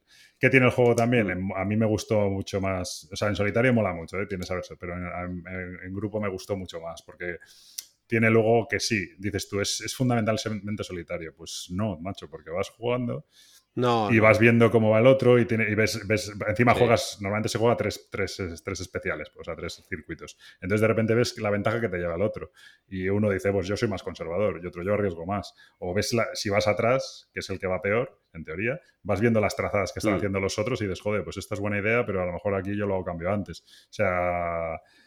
Es verdad que tu turno es muy atómico hasta que te cruzas, ¿eh? Sí, que cuando ya, último- cuando ya te juntas con el otro es un dramón, porque eso me pasó a mí, que ya llevamos dos ahí juntos y uf, pero, pero sí que sí que vas ahí viendo, oye, pues tengo que arriesgar, que al final lo de tengo que arriesgar suele acabar estrellando un árbol, ¿sabes? Nos pasó el otro día. Pero bueno, pero te permite el juego eso. ¿no? Sí, o sea, yo creo que, a ver, yo de todas, todas lo prefiero jugando con más Sí, gente. sí. Lo que pasa es que sí que es ideal, pues eso, para lo que os comentaba, para mí, ¿eh? que sin ser jugador de solitarios, me lo jugaría solitario para eso, para ir comparando tiempos y viendo en una tabla y tal. ¿Qué es lo que pasa? Que también si lo haces así, pues eso, pues el tema de eh, co- cosas como que no hemos comentado, como que el primero puede ir ensuciando la pista, eh, y tienes unas penalizaciones los que pasan detrás, lo que acabas de decir tú que es fundamental, tú a lo mejor estás pensando, vale, pues voy a terminar aquí en quinta porque la siguiente curva X, pero ves cómo la traza el, el que va por delante tuyo y dices, ostras, esta es mejor idea, termina menos, Hmm. o sea, tiene, tiene muchas cositas. Muy Yo por puntualizar un par de cosas, lo del montaje estoy totalmente de acuerdo, el antiguo era una pequeña genialidad, el tema de que eran cuatro tableros a doble cara, pero como según cómo los posicionaras, más de la más de tal, había muy, o sea, los tableros eran como un ovillo de lana casi visto desde arriba, ¿no? O sea, un Mm. montón de, de carreteras ahí que parecía que las habían tirado desde un quinto piso y, y cómo habían quedado, pero luego según cómo encajaban, eh, o sea, tenías un millón de configuraciones. Aquí, para que la gente lo entienda, es el, el- la- el peaje que pagas con lo del montaje que decías tú, pues es un poco un estilo, pues un Mansiones de la Locura, un Sí. Imperial Assault, que pues que tienes que buscar las losetas y las poniendo. Aquí con la cosa de que, bueno, de que, de que son todas Hexagonales. hexagonales y tal. Y luego lo de las expansiones, partiendo de la base de que sí, de que eso es una realidad, o sea, es lo típico que, que cuando nos metemos en un Kickstarter de estos con tanta cosa, sabes que mucho nos- mm, o sea, no vas a no vas a aprovecharlo esto ni de, ni de coña, pero yo este fin, esta- o sea, estos días que he estado libre, que, que- que lo he podido coger, destroquelar, organizar y tal, digo, jolín, es que en, en realidad me apetece probarlo todo, tío. Pero bueno, estoy muy, Mm. o sea, es que me, me gusta mucho el juego. Muy bien. Bueno, Gabriel, ¿tiene reseña? Sí, pero si quieres hacer No, tu no, no, reseña, no, que sin siempre problemas. pringas tú. Venga, dale. Que no, que no, que no pasa nada. Yo, fíjate, llámame loco, pero igual os da tiempo a hacer Sí, los sí. dos. Venga, voy a hacer una rápida, ¿vale? De un juego que me ha llegado hace poco, eh, que es, eh, bueno, es, bueno, ahora lo digo, es el DC Deck Building Game, pero Injustice, Ahora ¿vale? lo digo. Sí, sí. Sí, hombre, ahora lo digo. Eh, bueno, el, el diseñador es eh, Nathaniel Yamaguchi, ¿vale? Eh, el artista es Welby y eh, es de Cryptozoic. Eh, básicamente es eh, un DC Deck Building Game, pero con el aporte de, Injustice. ¿Qué es Injustice? En realidad es, se basa en un cómic que eh, se supone que, mm, que Superman se hace, bueno, se quiere tomar el control de todo porque el Joker ha metido una bomba en Metrópolis y se ha cargado a Lois Lane y Lois Lane está embarazada se vuelve un poco majara y dice que la humanidad no puede gobernarse sola y decide ser el dictador supremo, ¿vale? Porque puede. Eh, entonces, eh, pues lo de siempre. Batman no está de acuerdo, se crean dos grupos, eh, los villanos son, o sea, los héroes son villanos, los villanos también se vuelven héroes, etcétera. ¿Qué es lo que aporta con respecto a la versión precedente? Bueno, el, caso es que se juega de la misma forma, es lo mismo, hay un río de cartas eh, que van saliendo, cinco cartas, puedes ir comprando, eh, no se repone el mercado, pero nos enfrentamos a un villano. Eh, el villano tiene un coste de poder para derrotarlo y, y lo guapo de esta edición con respecto a las otras es que añade cartas de ataque estás todo el rato interaccionando con el resto de jugadores, porque han añadido un tablero personal en el que hay eh, dos cosas diferentes. Tenemos un track de vida, que tenemos 20 puntos de vida, y además un, un medidor de carga, ¿vale? Que esa carga nos sirve para utilizar eh, poderes de las cartas o nuestro superpoder. Entonces nosotros representamos a un, a un personaje del universo DC, ya sea un villano o un superhéroe, dependiendo de justamente de la saga de Injustice, y eh, tiene como una habilidad, una habilidad que, que necesita un, un, cierto valor de, de, carga del medidor. Entonces, eh, tienes un mazo de 10 cartas. Diferencias que se empieza, por ejemplo, se empieza con muchísimas menos vulnerabilidades que en eh, y tenemos cartas de ataque directamente al resto de jugadores. Aparte, hay una nueva manera de terminar la partida que es con fichas de KO, ¿vale? Y estas fichas de KO nos la va a dar por derribar al resto de jugadores. Entonces, cuando juego una carta, tiene siempre lo del poder que nos permite comprar cartas, porque el motor es un motor Cerberus, que es eh, lo comparte en casi todos los juegos de Cryptozoic de, de Deck Building Games y cuando nos da eh, ataque, atacamos a un jugador. Pero hay un montón de cartas también de defensas que añaden un, unos condicionantes muy chulos. Que normalmente en el otro se descarta y roba una carta. Aquí no, aquí podemos hacer daño imbloqueable, eh, podemos eh, tener más defensa, nos podemos cargar nuestra barra de, personaje para poder utilizar habilidades de, de las cartas que hemos comprado. Entonces añade, además del factor de derrotar a todos los villanos, que puede ser uno de los condicionantes de terminar o terminar el mazo de, de compra, también es que se acaben las fichas de KO, que hay cuatro por jugador, ¿vale? Hay ocho. Entonces estamos todo el rato decidiendo a quién vamos a atacar.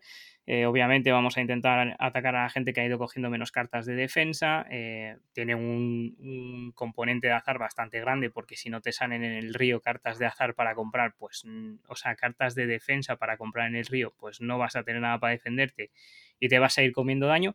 Pero básicamente llegar a cero de vida no implica nada, solo implica que el jugador que te ha noqueado se lleva un punto de victoria y tú te llevas un KO token, que los KO tokens son menos tres puntos de victoria a la hora de recontar los puntos finales.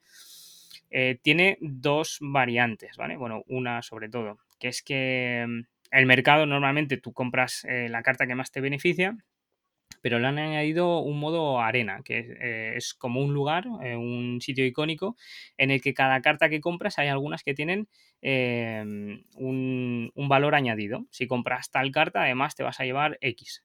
Y aparte de eso, es eh, las fichas de KO por el, por el lado anverso tienen una condición, que es, eh, pues a lo mejor en un turno te tienes que quitar todas las cartas de starter, a lo mejor, bueno, en fin, te van condicionando un poco cada vez que los recibes y eso te va eh, mermando cada vez más. Pero da igual, porque llegar a cero, ya os digo, no, no tiene más consecuencias de que darle un punto al adversario. Entonces, me mola muchísimo. Yo creo que de las expansiones que había hasta ahora, la que más me gustaba para jugar era la de Dark Metal y esta directamente ha venido a reemplazarla porque tiene un nivel de interacción brutal desde el minuto uno. Es una cosa que se le achacaba un poco a la primera versión, que, que, sí, que te divertías, comprabas cartas, derrotabas a los villanos, pero no había una interacción entre los jugadores. Y aquí como hay un, como hay bandos, y aunque seas del mismo bando de das, pues bueno, está muy divertida. Eso sí, puede generar un poco de estrés durante la partida porque estás todo el rato pegándote, todo el rato, continuamente. A ver, que yo no sé si, si no lo has dicho, seguramente sea que yo no me he enterado.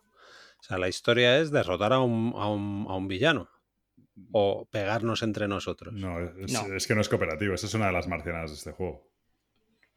A ver, este tiene sentido, ¿vale? Por el tema que le he añadido. Tienes bueno. diferentes eh, métodos de victoria, ¿de acuerdo? Que es, tienes una pila de villanos que se compone dependiendo del nivel de dificultad en el que quieres jugar, ¿vale? Tienes eh, diferente- están nivelados del 1 al 3, bueno, hay incluso un 4.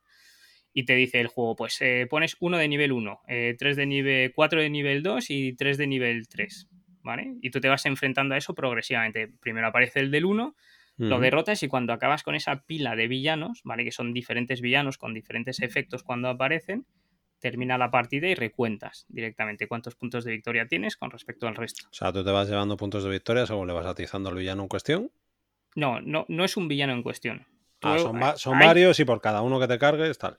Efectivamente, se va a tu mazo, que te da habilidades además. Vale, ese vale, villano, ¿vale?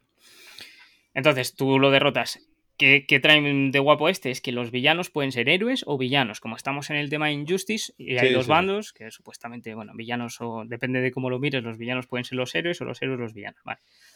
Eh, entonces tú te lo llevas a tu mazo y, y lo vas jugando, ¿vale? Eso sería el modo básico. En el modo básico solo hay villanos, tú derrotas a la pila de villanos y se acaba el juego. O se acaba el juego cuando eh, has terminado el mercado, ¿vale? Y, ga- y se- supuestamente ganan los villanos, no ganas tú. Eso sería el básico. Aquí lo que han añadido es que esa pila de villanos son héroes y su- eh, o sea, son villanos y superhéroes. Y además han añadido tokens de KO, ¿vale? De cuando tú atizas a uno, le vas mermando la vida y cuando llega a cero, pues él se lleva un token de KO y tú un punto de victoria. Cuando ya no quedan tokens de KO, que son cuatro por jugador, se termina la partida. Vale. Pero a ¿vale? ver, si, Y la otra también es que se termine el mazo del mercado. no, Dime. que si la marcianada de este juego es que tú no eres ningún héroe y no luchas contra un villano, sino que es tú usas a todos los héroes, ¿no? O sea, porque es lo- No, no, no. Es, esa es la confrontación. Tú eres un héroe, aquí tienes un personaje. Eres Batman. un Superman, Shazam, Ah, sí. eh, Es Flash. que ya me lío, pues Sí, yo sí. pensaba que este era... No, entonces el que yo digo a lo mejor No, es el otro, el de Marvel, que tú compras y lo mismo compras Spider-Man que Sí, compras... ese es el de pero, tú Marvel. tam- pero el otro también está comprando Spider-Man, ¿sabes? Sí, ese es el de Marvel. Vale, es que es el Legendary un de poco Marvel. loco eso. Pero bueno. No, eh, este es eh, el de DC, que si tú tienes un tarjetón grande, que es tu... Ah, vale, vale, bueno, pues eh, que- representas al superhéroe con un superpoder además. Por ejemplo, Batman va a equipamientos, entonces eh, te compensa coger equipamientos. Eh, Superman va a... Hay diferentes tipos que- de cartas a superpoderes. Yo sé que lo jugamos y no me convenció mucho porque es el sistema ese Cryptozoic que está hasta la sopa ya y que tampoco es que me, que me vuelva sí. muy loco. Pero lo volvería a jugar, a lo mejor con la- ya que te has, hecho un estudio de todas las super expansiones que tiene este juego, pues si eliges la mejor, pues a lo mejor así me mola más. A ver, este es de atizarse todo el rato, Mm. o sea, eh, que es una de las cosas que se le achacaba, por ejemplo, a las que hay eh, anteriores o las primeras, que es que no había ningún tipo de interacción entre jugadores, nada más que la carta que comprabas en el mercado y quién podía derrotar al villano primero. Aquí no, aquí es eh, una lucha constante entre, entre superhéroes, ¿vale? O entre los roles que tengas, entre jugadores en este caso, y además con un montón de habilidades eh, y con un eh, medidor que lo que hace es que cuando lo cargas mucho, puedes usarlo para lanzar tu habilidad última, por decirlo de alguna manera, o bajarlo para utilizar eh, habilidades de cartas que has comprado en el mercado. Entonces estás todo el tiempo interaccionando, no tienes ningún momento muerto, Mm. sobre todo a los jugadores, porque es, eh, pues te ataco con dos, y encima te puedes defender, ¿vale? Pero te defiendes del ataque de dos, no te defiendes de todo. Mm. Bueno, en fin, que tiene bastante interacción en ese caso. Bueno, pues yo lo probaría, la verdad. Muy bien. Vale, pues si ya está. Yo hablo de. Yo he venido a hablar de Mr. President. Que es el. Ojo. Ojo, Ojo. Que es el Monster Game este que ha sacado GMT, que lo acaba de sacar, acaba de llegar a España. Es de Jen Billingsley, que si no me equivoco, o Jean, o como se diga, debe ser el dueño de GMT, o por lo menos el dueño de GMT se llama Jean, así que entiendo que será este. Y pone de 360 a 600 minutos de duración. Los 360, bueno, puede, ser. Los 600 los veo, los 360 no lo sé. Es un juego solo en solitario en el que representamos, bueno, básicamente nos encarnamos en el poder de, o sea, bueno, nos encarnamos en el presidente de Estados Unidos eh, durante cuatro años, que cada, o sea, tiene cuatro turnos el juego, pero cada, año representa, o sea, cada turno representa un año, ¿no? Y bueno, pues durante ese tiempo tenemos que gestionar mmm, todo lo que tiene que gestionar el presidente de Estados Unidos, se supone. Entonces tienes, eh, por un lado, lo que es el mapa del mundo con todas las regiones y sus diferentes problemas en cada región, sus aliados, sus enemigos, sus crisis, sus grupos terroristas, países que aparecen y guerras civiles, etc. por otro lado tienes todo el tema, y por otro lado básicamente tienes todo el tema interno del país, es decir, eh, la gestión del Congreso, proposición de leyes, tu, tu gabinete, eh, tu relación con el partido, porque es verdad que una cosa ahora que estamos viendo elecciones en España, una cosa es curioso el sistema político, o sea, el sistema electoral y político estadounidense, que el presidente de... No es...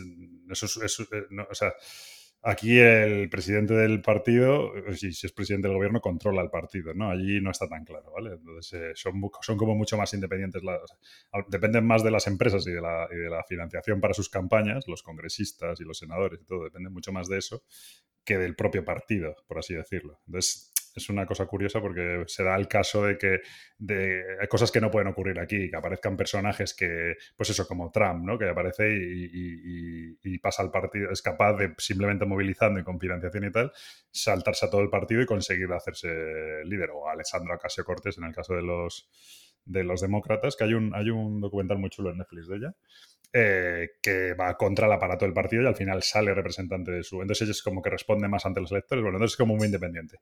Y eso se refleja un poco en el juego, ¿no? Que tú eres el presidente, pero eso no quiere decir que controles las cámaras, ni mucho menos. Entonces, ¿en qué, eh, el juego este es un monster? Me hizo gracia también porque cuando llegó eh, el típico comentario, o sea, todo el mundo puso, lo puse fotos y tal, porque es verdad que es una locura de tamaño, de setup y tal. Y todo el mundo diciendo, eso no vas a jugar y tal. Y eh, yo soy del que no me conoce porque yo es verdad que me llega un juego, lo destroquelo, lo preparo y efectivamente se habían juntado varios días en los que no iba a quedar con nadie, tenía la casa tranquila y puedo ponerlo en la mesa, puedo tapar la mesa si es necesario y yo dije, vienen ahora cuatro días tranquilos o cinco por delante, lo monto y empiezo a jugarlo. Entonces, el juego... eh, hay una secuencia de turno en la que hay una serie de casillas que vas avanzando y van ocurriendo, y van ocurriendo cosas ocurren cosas y de vez en cuando tienes tú ventanas de activación. Eh, las cosas que ocurren, pues bueno, pues es que hay veces que son cosas al azar, que robas una, una ficha y entonces te aparecen eventos o se roban cartas o, o de repente hay una crisis local o no sé qué, y haces tiradas en una tabla. Y hay otras cosas que son activaciones que es de repente actúa China o actúa Rusia o actúan los terroristas o cosas así, ¿no? Y entonces eso es cuando sabes que va a llegar ese momento en el que, por ejemplo, se van a activar los terroristas, entonces tienes que prever un poquito eso para que no esté desmadrada la cosa o actuar China. Nun- Nunca lo sabes a cierta qué es lo que va a pasar, pero sí que puedes intuir, ¿no? También actúan tus aliados, actúa, hay grupos de aliados, pues puede ser, eh, hay un, pues eso, UK o la OTAN o Canadá, y entonces eso lo puedes dirigir un poco, pero es verdad que los aliados también hacen, hacen activaciones independientes, que aliados y enemigos también, porque también se activa Irán, se activa- que hacen que, que hacen activaciones independientes y pueden ocasionar, por ejemplo, de Israel se pone a pegar bombazos y se disparan los problemas en Oriente Medio y tú tienes que controlarlo, ¿no? Entonces es esa secuencia de turnos y de vez en cuando tienes tú ventanas de activación en las que puedes hacer acciones. Esas acciones se dividen en tres tipos, que son eh, internas, bueno, domésticas que le llama, de diplomacia o militares. Tanto las diplomacias y militares eh, son fundamentalmente eh, exteriores, ¿vale? En el mundo. Y las internas, obviamente, son en Estados Unidos. Y luego, entonces, es, es como viene el juego, es que tienes una hoja de ayuda, por así decirlo, por las dos caras, una cuatro, con una para cada tipo de acción. Una para las domésticas, otra para las eh, militares y otra para las diplomáticas. Y aparte tienes una hoja especial que son las acciones presidenciales, que tiene de todos los tipos, ¿vale? O sea, como presidente del gobierno eh, puedes hacer, como presidente de Estados Unidos, puedes hacer unas acciones que solo puede hacer el presidente. Y no siempre se pueden hacer, ¿vale? Porque depende un poco de, de la activación. Eh, claro, en cada hoja de esas que estamos hablando, que son cuatro, a lo mejor vienen entre siete y diez acciones diferentes, ¿vale? Entonces ya es el sarao cuando te toca y te dice, tienes que hacer ahora tres acciones diplomáticas y militares. Entonces tú vas a- con tus ojos de ayuda y decides qué tres acciones diplomáticas militares la haces. Entonces tú todo el juego realmente lo que estás es como apagando incendios. De repente ves que el track de tensión entre Irán y, Israel está disparado, entonces tienes que hacer pues un, un descalate, ¿no? Intentar bajar la tensión. O al revés, un apoyo a, a- Israel porque te interesa, aunque eso... Entonces, bueno, pues todas esas son esas decisiones que tienes que ir tomando.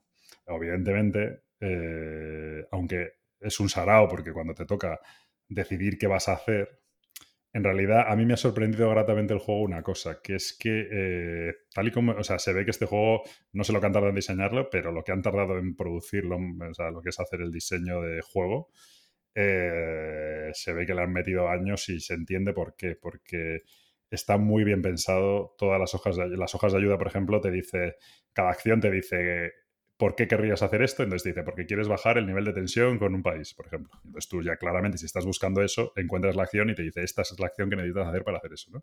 Te dice cuándo, cuándo puedes hacerlo, te dice lo que te cuesta y luego te pone la tirada que tienes que hacer y los modificadores que puedes usar. Entonces, es, tienes a lo mejor 40 acciones diferentes, bueno, no sé 40, pero 30 puedes tener diferentes, pero sí que es verdad que es bastante claro eh, de encontrar eso. Y luego tiene una cosa que para mí es eh, el, futuro de los juegos, ¿vale? Yo que me meto con los tutoriales, tiene lo que aquí llaman el Sequence Turn Flip Book o algo así, que es como el libro de secuencia de turno. Que es que tú vas siguiendo, o sea, en el, tablero hay una secuencia de turno que si veis fotos lo veréis, que es como un montón de cuadraditos, ¿no? Que va siguiendo y va moviéndose cada vez lo que tienes que ir haciendo. Eso está traducido en un, en un libreto que vas pasando páginas y te viene en cada turno, o sea, en cada chip de esos, en cada espacio de esos, lo que tienes que hacer. Entonces te explica perfectamente lo que tienes que hacer, te explica mm, cuáles son los modificadores, qué es lo que ocurre y además te hace referencia, tienes que hacer una tirada en, tal tabla y esta tabla está, porque luego vienen como no sé cuántos libretos, en el domestic, en el libreto de acciones domésticas, eh, página tal. Entonces tú ya vas directamente ahí. Entonces, sí que, aunque es, yo no me he leído el manual de este juego, solo me he cogido la secuencia de turno y me, he empapado de, ese libro y he leído el briefing y poco más y he empezado a jugar. Al principio me hacía un lío tremendo, pero con poco a poco eh, lo iba controlando más, iba más rápido y, no he tenido, no he estado, no he estado especialmente perdido con el, juego. Entonces, eso en cuanto a cómo está construido y tal. ¿Qué cosas ocurren en el juego? Pues de repente eso, que un país de repente se enfrenta a Rusia, de repente inicia una guerra eh, ahí contra un país extranjero y se mete en un sarao tremendo, genera tensión, tal. Que eh, esto eh, Corea del Norte avanza los misiles nucleares y eso genera un, pues eso, un lío tremendo y tienes que conseguir pararles. Después meter, mm, puedes presionar militarmente o puedes presionar en la ONU para que le metan sanciones y rebajar. Pero por otro lado está China apoyándoles. Mejora la economía, empeora la economía. Eh, hay más apoyo a Estados Unidos en las diferentes regiones o menos. Eh, hay más estabilidad o menos, lo que provoca que haya más terroristas o menos y que tus intervenciones sean más efectivas. Eso a nivel exterior, pero a nivel interno, tú tienes una serie de tracks en los que tienes la aprobación del público, es decir, cómo, cómo, cómo ve, la cómo ve el, público el, tu, administración. Tienes eh, tu relación con el Congreso, tu relación con tu propio partido, la efectividad de tu gabinete, eh, tu relación con los medios, tu relación. Entonces, todo, y todo lo que vas haciendo según cómo te salga, al final tú cuando haces una acción, siempre es una acción, suele ser una tirada en una tabla con unos modificadores y un, y un un outcome, o sea, un resultado. Y ese resultado, pues a veces es desastroso y a veces es bueno. Cuando es bueno, pues hace que el, apoyo del público suba, que tu relación con los medios a lo mejor suba, dependiendo de lo que sea. Entonces, cosas que ocurren, por ejemplo, pues de repente te sale que hay unas inundaciones en Florida. Y entonces tú eh, puedes decidir gastar eh, acciones presidenciales y tal para, para modificar esas tiradas y haces una tirada y sale que el presidente toma el control y que sube su apoyo público y fenomenal. Pero una cosa que tienen las cartas de evento en este juego es que, tiene, es que son recurrentes. Entonces te dice, bueno, no la descartes, sino ponla en este otro mazo. Y esos otros mazos de vez en cuando vuelven a salir. Entonces, por ejemplo, un caso curioso es eso, que esas inundaciones en Florida, turnos más tarde, te vuelve a aparecer y entonces te dice, si es la segunda vez que te aparece, ahora viene el coste económico de, las anulaciones en Florida, ¿vale? Entonces ahora, muy bien, tú has ganado popularidad tal, pero ahora te viene que se empeora la economía, que tienes unos gastos tremendos, que tú, o, por ejemplo, que tu presidencia no se puede centrar en todos los temas que quiere, lo que, con lo cual te impide hacer cosas. Entonces tiene como unos efectos así. Y luego tiene una cosa que es muy chula, que es todo el tema de la, aprobación de las leyes en el Congreso. Que tú tienes que maniobrar para proponer leyes al Congreso según lo que prometiste en campaña, según lo que le interesa a tu administración. Yo al principio no entendía esto, porque, ah, bueno, ¿qué más me da aprobar la ley del trabajo o la ley de no sé qué? Porque dices, bueno, pues apruebo, porque hay unas cosas que es las preferencias de la población, ¿no? Dices, bueno, apruebo siempre la preferencia de la población porque eso me viene bien, porque me da, me da, me da popularidad. Pero claro, de repente jugando te das cuenta de que a lo mejor vas por detrás de China en el tema del cyberwarfare, ¿no? En el tema de la guerra cibernética. Y dices, ¿y cómo subo en este track para mejorar respecto a China? Pues es que hay una ley que es sobre, el ciber- sobre la guerra cibernética. Entonces, tú, aunque al público le importe una mierda la guerra cibernética, tú necesitas que se apruebe esa ley para poder hacer frente a los, a los retos que tienes con China que te está superando en ese. Y que hay un evento que sabes que ya ha salido y que va a volver a salir, la guerra cibernética con China, en el que tú tienes eso, que conseguir aprobar esa ley para poder estar a la altura y luchar contra ellos, etcétera, ¿no? Y entonces a, a lo mejor no es una ley popular, no interesa, o incluso puede ser incluso hasta impopular, pero tú tienes que forzar que se apruebe y tienes ahí que maniobrar en el Congreso para que se saque y tal. Entonces, eh, eso, el juego es extremadamente temático. Yo es verdad que he jugado dos turnos completos, es decir, dos años. Os vais a descojonar, pero he tenido auto-win, es decir, no he tenido que ganar el. No he tenido que jugar los otros dos, los otros dos años. Me ha dado juego victoria automática, pero matices. Estaba jugando en modo fácil, que básicamente el modo fácil está muy bien porque es menos uno a todas tus tiradas. En este juego, cuanto más bajo saques la tirada, mejor. Entonces, tú, cualquier tirada que hagas, prácticamente en cualquier chequeo, yo tiraba siempre con un menos uno de ventaja. Y luego, aparte, una serie de cosas más. Y luego es verdad que había algunas cosas cuando ya he jugado. Sí que había algunas cosas que he dicho, o sea, que no estaba haciendo bien, pues un, cómo movía unos tracks, o, o, por ejemplo, yo había, había metido más gente en el Congreso de la que me correspondía por la relación con el partido, entonces ya me estaba, eh, me estaba ahí un poco extrañando, ya sí que entonces si vas concretamente al manual, a ese apartado y viene perfectamente explicado. Entonces, el juego eh, es súper temático, pero por otro lado, mi sensación, al menos de momento, es que el juego un poco te juega. O sea, que tú te has sentado a ver una película y de vez en cuando tienes que apretar. ¿Os acordáis de aquella. de aquella cosa que hizo Netflix? Sí, la mierda aquella de interactiva. Netflix, ¿no? De por la derecha o por la izquierda. Pues un poco así, ¿vale? Creo que con tiempo lo vas a poder hacer mejor, ¿vale? Eh, o sea, vas a poder hacer más. Yo creo que iba un poco así vendido y es verdad que también he tenido como mucha suerte. Estaba jugando en modo fácil, entonces como que era, a veces era como incluso, te o sea, no he tenido la presión de me faltan acciones o, o voy súper mal de popularidad y entonces tengo que hacer esto pero no me viene bien porque a mí ahora me da igual perder dos de popularidad porque los iba a recuperar, pero claro, a lo mejor si estás muy bajo pueden directamente echarte del gobierno, ¿no? Entonces, creo que si el juego te aprieta, ya no va a ser tan así. Pero de momento yo la partida que he jugado sí que es verdad que ha sido como un poco de, bueno, voy probando y he tenido suerte o he hecho cosas mal, seguro, pero, pero bueno. Entonces eso por un lado. Por otro lado, eso de he hecho cosas mal, no he tenido la sensación, por ejemplo, con otros juegos, con Fields of Fire o con mil juegos de estos de Monster Games, de estoy haciéndolo todo mal o no sé seguir o lo que sea. No he tenido la sensación de, de estoy bloqueado en el juego y no, no, no, me estoy enterando de nada. El juego, la producción, el flipbook, las tablas y todo es un sarao porque a veces te toca, dice, activa China. Y activa China, la primera vez que activa China, a lo mejor son 45 minutos haciendo cosas.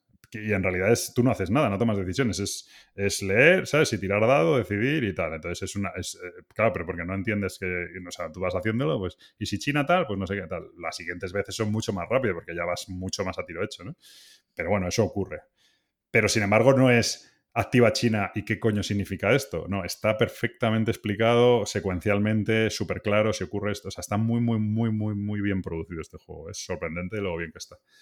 Y por otro lado es súper temático, la verdad es que mola un montón eso cuando sale un evento de, pues eso, no sé qué económico, no sé qué, de repente alguien se pone a tirar bombas a no sé qué, o, hacen, o eso, surge un submarino nuclear y aparece un submarino nuclear ruso en Canadá y se monta la de Dios es Cristo y todo iba bien y, y tal. Entonces, eso. Y, y, ya está. Y por lo demás. Entonces, ¿qué tiene? O recomendable o no. Pues bueno, esto sí que es una cosa súper personal. Yo no sé cuántas veces voy a jugarlo. me he divertido, pero claro, es un juego que te va a requerir ocho horas tranquilamente montado. No, yo no me pegaría las ocho horas del tirón. Yo lo juego como en dos o tres días eh, a ratitos. Ya iba mucho más rápido al final. Y, y quizá mi sensación ha sido eso, que no me ha apretado lo suficiente. Creo que ya lo jugaría en modo más así para que, para que me apriete. Mira que yo no soy de que me aprieten los solitarios, pero este, la verdad es que un auto-win en el año 2 de mi primera partida me pareció un poco ridículo. Y eso, y no sé, ya no digo más. En teoría, ¿cuántos años son? En teoría juegas cuatro. Cuatro años. Sí. Y luego al final haces una puntuación. Si no, si llegas al final, te hace una puntuación en función de tu legado, de si podrías ser reelegido, en función de cómo lo has hecho y tal. En mi caso. Claro, ¿el objetivo de la partida cuál es? Eh, ah, bueno, hay escenarios históricos que te dice, oye, pues Estados Unidos entre 2004 y 2008, ¿no? La guerra terrorista o lo que sea. Y ahí hay objetivos específicos. Supongo que será que tienes que acabar en determinados. Eh, porque hay un montón de tracks, entonces tendrás que acabar con unas condiciones.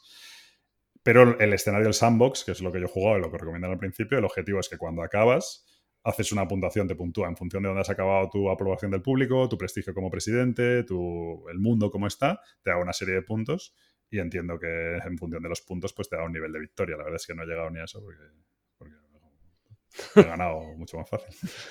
Soy No, no sabemos A exactamente ver, pero, cómo se pero por ejemplo, mola también porque tú apruebas una ley y entonces tú vas a aprobar leyes normal, pero de repente apruebas una ley de trabajo, ¿vale? Y según las condiciones como la apruebes y lo bien que te salga, eh, puede ser como una ley legend- legendaria, una ley, le- es que no sé cómo llamarlo, pero bueno, una ley legendaria como que es como un hito, un hito histórico en el país y que, y que eso te da puntos de legacy points, ¿vale? Que es como, pues eso, imagínate, la ley de trabajo de Clinton, yo qué sé, ¿sabes? La ley de, o del healthcare del Obamacare, por ejemplo, ¿no? Alguna historia de estas. Entonces tú, según las condiciones en las que la apruebes, puedes hacer eso, aparte del beneficio que te da, que te dé puntos al final de la, de la partida. Entonces, pues estás buscando eso, pues está. Entonces, bueno, a mí me parece un concepto muy interesante. Me parece una producción acojonante, espectacular. Este juego, yo creo que ha sido injugable durante los primeros cinco años de existencia y han conseguido, han, se han tirado tres años haciéndolo jugable. Y, y tengo la duda un poco esa de si lo juegas o te juegas, ¿sabes? Entonces yo de momento obviamente es mi primera partida y me ha jugado. Aún así me ha jugado de manera fluida, ¿eh? O sea, es una cosa que... que- Te, te- te ha jugado con cariño, no sé yo, ¿eh? Si que te juegue 600 minutos algo no, no lo termino de ver. Bueno, yo sí que creo, o sea, yo el otro día dije que bajar de 3 horas por turno, es decir, sería 12 horas al final, me parecía difícil. Hoy he jugado mucho más rápido y la verdad es que a lo mejor sí puedes hacer 2 horas por turno, 8 horas, pero bueno, sí, 8 o 10 horas yo creo que no te las quita nadie. Pero no para, yo no lo haría en una sentada, o sea, yo jugaría, pues eso como lo he hecho, a lo largo un fin de semana, pues a 3, o 4 ratos de 3 de tres horas, ¿sabes? Ratos. Claro, el tema es saber si en tu siguiente partida también te va a jugar el juego, entre comillas, jugarte, ¿vale? O la toma de decisiones que vas a poder hacer con las acciones va a ser eh, más grande. Entiendo que a lo mejor con los escenarios tengas más donde rascar que no en el sandbox. Bueno, en realidad mi sensación... O sea, aunque sea más dirigido, No, no es que mis acciones no. O sea, mi sensación era que, mis- que como iba muy sobrado, porque lo estaba jugando mal, porque iba en modo fácil y tal, mis acciones no eran tan relevantes. O sea, podía desperdiciar acciones incluso porque, bueno, pues. No he, tenido, he, tenido, he tenido suerte con las tiradas, al, sobre todo al principio de la partida. Entonces ya, ya todo va muy bien porque están las cosas bien. Esto es lo típico que empiezan a salir incendios y cuanto, y cuanto peor, peor, ¿sabes? Y eh, entonces yo iba bien, entonces pues un- una pequeña crisis no me afectaba mucho, pero a lo mejor si ahí se desencadena una crisis provoca otra y, y se disparan eventos en cadena y, y se te va toda la mierda, ¿sabes? Entonces, yo más que, o sea, mi sensación es que no era muy relevante lo que hacía, sí, no, es- no digo nada relevante, pero no era como, o sea, que no iba con las acciones al cuello, ¿sabes? Entonces, bueno, pues lo he jugado y perfecto, ¿sabes? Pero no, creo que, creo que tiene que ver con modo fácil, primera partida, algún error que he cometido, suerte en tiradas, ¿sabes? O sea, creo que lo normal es que, no creo que sea normal ganar este juego, ¿eh?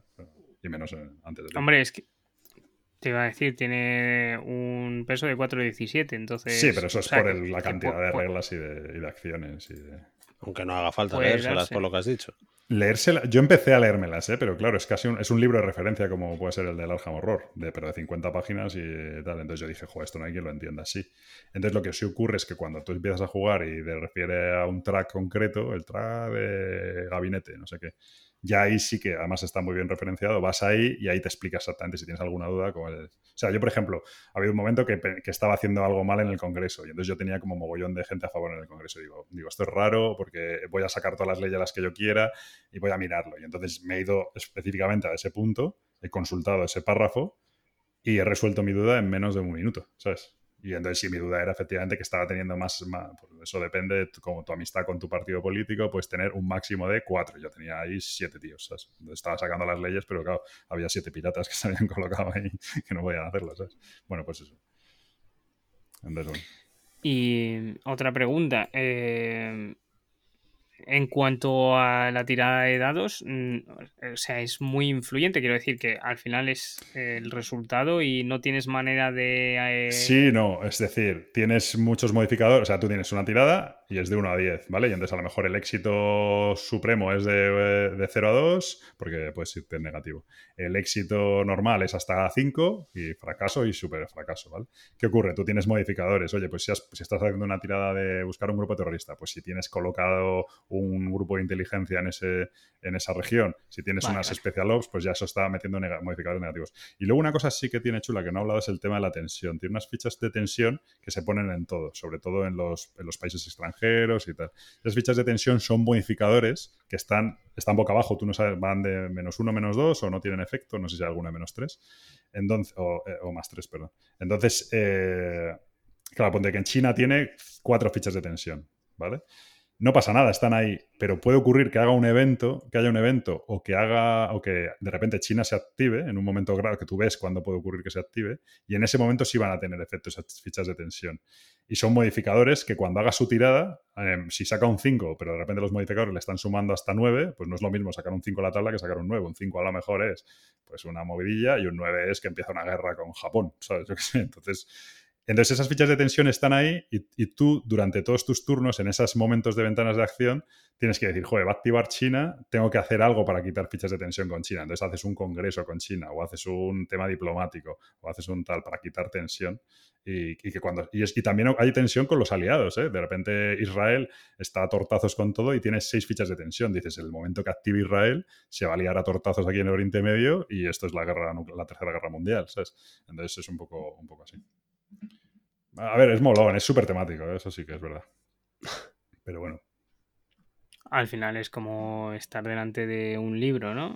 Como es bastante narrativo y vas viendo cómo evoluciona. Sí, una película, horas un es- tal, sí, sí. Sí, Yo esto igual lo vería en videojuego. Sí, eso dice, mucha, eso dice así, mucha gente. Eso dice mucha Me gente. parece, vamos, no puedo estar más lejos de, de que. A ver, yo no, no os pega, no os pega nada. Yo creo nada, nada, nada. Pero bueno. Es que no le veo mucho sentido, de hecho, pero bueno. Sí comentar, por si acaso a alguien le pasa como ha pasado a mí, el juego se llama en BGG Mr. President de American Presidency 2001-2020, porque Mr. President hay un chorrón de Ah, ellos. bueno, pues eso. Por si acaso a alguien, Y eso. después de los 600 minutos de reseña, le interesa. No, claro, la de, la de Rallyman, que era repetida, ha sido Nah, por eso me, me- me- me tengo, me tengo que reír por eso, porque, macho. Encima no vas a admitir preguntas, haces la videoconferencia aquí, la, la rueda de prensa por videoconferencia co- a la española, pues ya. Hay que fastidiar. Bueno, pues eso. Ya digo, no lo puedo recomendar. Sé que es un juego como muy especial para gente muy concreta. y- pero, por ejemplo, lo veo más accesible que un, que un eh, Fields of Fire, por ejemplo. O sea, de estos juegos de GMT que tienen fama de injugables, esto es más accesible. Aunque tenga peor pinta, es muchísimo más accesible. Está mucho mejor editada. Entonces, eh, es, es jugable. El juego es jugable. Claro, es que esto si lo editas mal, vamos, o sea. Pero es que a, infumable, a- a ¿no? este juego han estado retrasándolo, lleva en producción o preparado como ocho años o yo qué sé. Y no, nadie entendía por qué lo retrasaban tanto y yo creo que ha sido por esto. Es bastante flipante como está hecho, está muy bien hecho. ¿eh? O sea, yo he llega- a mí me ha llegado el juego en menos de una semana, lo he jugado. Y, o sea, lo he sacado, lo he estroquelado, lo he montado y lo he jugado eh, y, en menos- y lo he jugado en tres días sin y de verdad que no tengo la sensación como pasaba con el Fields of Fire o como te pasa con mil juegos de GMT o con juegos de otro tal de decir, quiero decir, yo me acuerdo del Dungeon Aliens este que me regaló Gabriel, me dejó Gabriel, que yo lo jugué aquello y digo, ¿qué estoy haciendo? No entiendo nada. ¿sabes? Y este no he tenido esa sensación. O sea, he hecho cosas mal, pero... No. pero- La única pega Ah. quizás a nivel de producción, la, el tamaño, ¿no? El- Bueno, eso sí, ocupa toda mi mesa de juegos. eh, estás hablando de que a lo mejor de largo el tablero tiene como 160 centímetros. Es una locura. Sí, sí, es un poco loco. No cabe en cualquier lado y encima tienes que dejarlo montado, salvo que te vayas a meter 9 horas del tirón o 10 horas del tirón. Sí, eso es un problema. Pues eso, Mr. President de American Presidency 2001-2020 de GMT. Muy bien, cosas que, que os apetece jugar. Fast Forwards. sí. El tercer turno de Mr. President. ¿Eh? No, ya he ganado. Soy legendario. sí. A ver, por No, ejemplo, una eh, nueva por partida, ejemplo, es una realidad, Llega es una realidad, o sea, una partida. Yo ahora mismo me lo sacaría mañana, no. O sea, no sé, porque es como me ha, me ha ocupado mu- mucho tiempo y mucho espacio literalmente durante, durante cuatro o cinco días. Cuando no, no lo veo imposible sacar, pero es verdad que es lo típico de lo mismo, pasan meses hasta que lo vuelva a sacar, no lo sé. Entonces, bueno, pues. O sea, tengo ganas de volver a jugarlo hoy en plan en modo más chungo, eso sí, pero bueno, vete a saber. Venga, juegos que. Yo, Mr. President, lo voy a decir, pero no inmediatamente. No de inmediato, ¿no? No. Eh, mira, yo tengo muchas ganas de jugar un juego que tengo y que hemos jugado todos, que es el Millennium Blades. Eh, tengo muchas ganas de volver a jugar. Yo eso me apunto, me apunto una vez en cuando, una cada dos años. ocupa tanta mesa casi como el Mr. Ya. President. Eh, mola ese juego, la verdad. Richard, Bueno, yo una de las dos de las novedades que están por salir ahora próximamente, que fueron bastante sonados del, del ESEN pasado, uno es el Revive y el otro es el Pagan, que va a salir ya por fin en, en castellano y que, y que llevo por ahí como una partida pendiente desde hace algún muy tiempo. chulo los dos. Eso. Me apetece, me apetece mucho probarlos el, esos el- dos así el como de novedades. el Pagan, ¿verdad, Gabriel? Está ya fuera de moda, ¿eh? ¿verdad? No, no, no. ¿Qué dices? Yo lo jugué como lo jugué Está, hace está tanto muy guay contigo. los dos, tanto. Ya, eso sí. Mm. Pero está muy guay los dos, tanto el Revive como el Pagan. Mm. Muy chulos los dos. Muy bien. Yo la verdad es que es eso, no tengo... ¿Tienes alguno más? Yo- Yo sí, yo sí tengo uno, pero no tendría que conseguirlo, que no, no sé cómo...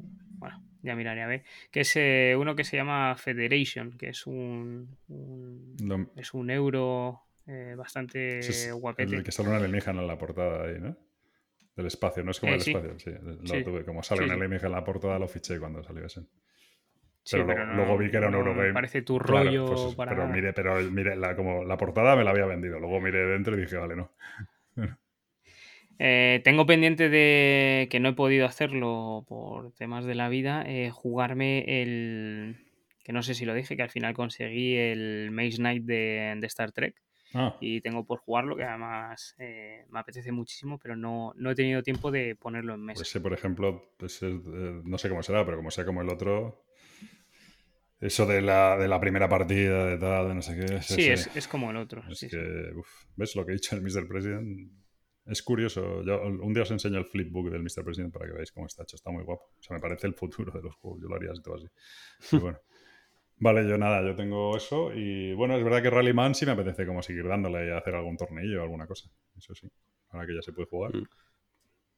Va, Me apetecen dos también. El Too Many Bones, Sí. seguirlo jugando, y el Cloud Spire. Eh, me ha dado muchas ganas de volver a jugar el Cloud Me Spire. de apuntaría también, sí. Perfecto. Vale, pues nada. Eh, Pritchard no, no quiere jugar a nada más, solo quiere jugar a Pagan cuando quieras, Pritchard, tú y yo cuando No, quieras. sí hay más cosillas que me apetecen así de... O sea, me apetecerá eso, lo que decía antes del Rallyman. No sé si Pablo alguna de las expansiones en concreto, de alguno de los modos, más que de... Que no le interesan, que Yo eso no, eh, yo- ¿No te has enterado? No, te enter- no le interesa. a ver, no lo sé. No. A lo mejor el modo de. a ver, Pero vamos, pero con el mofo ese o como se diga, se lo pilló todo ahí deprisa corriendo. Sí. Para ahora, tenerlo ahí cogiendo es. agua a la boca. Yo me jugaría modos. Bueno, el de las carreras esas cerradas de, de drifting, un poco a lo mejor. Podría probarlo. Pero es que antes prefiero jugar el modo normal, que me flipa y sé que está muy bien, ¿sabes? Hasta que me canse, Sí, hasta sí. que me canse de ese modo, es lo que digo, ¿sabes? Pero bueno. Venga, Mm. pues follows y unfollows. Venga, pues voy con un unfollow eh, de un juego, ¿vale? Que es, eh, bueno, de una expansión en este caso, que es la expansión de Wrath of the Lighthouse eh, del Imperia Settlers, Mm. que es la expansión en solitario. Eh, voy a meter la reseña aquí de la expansión y os vais a cagar.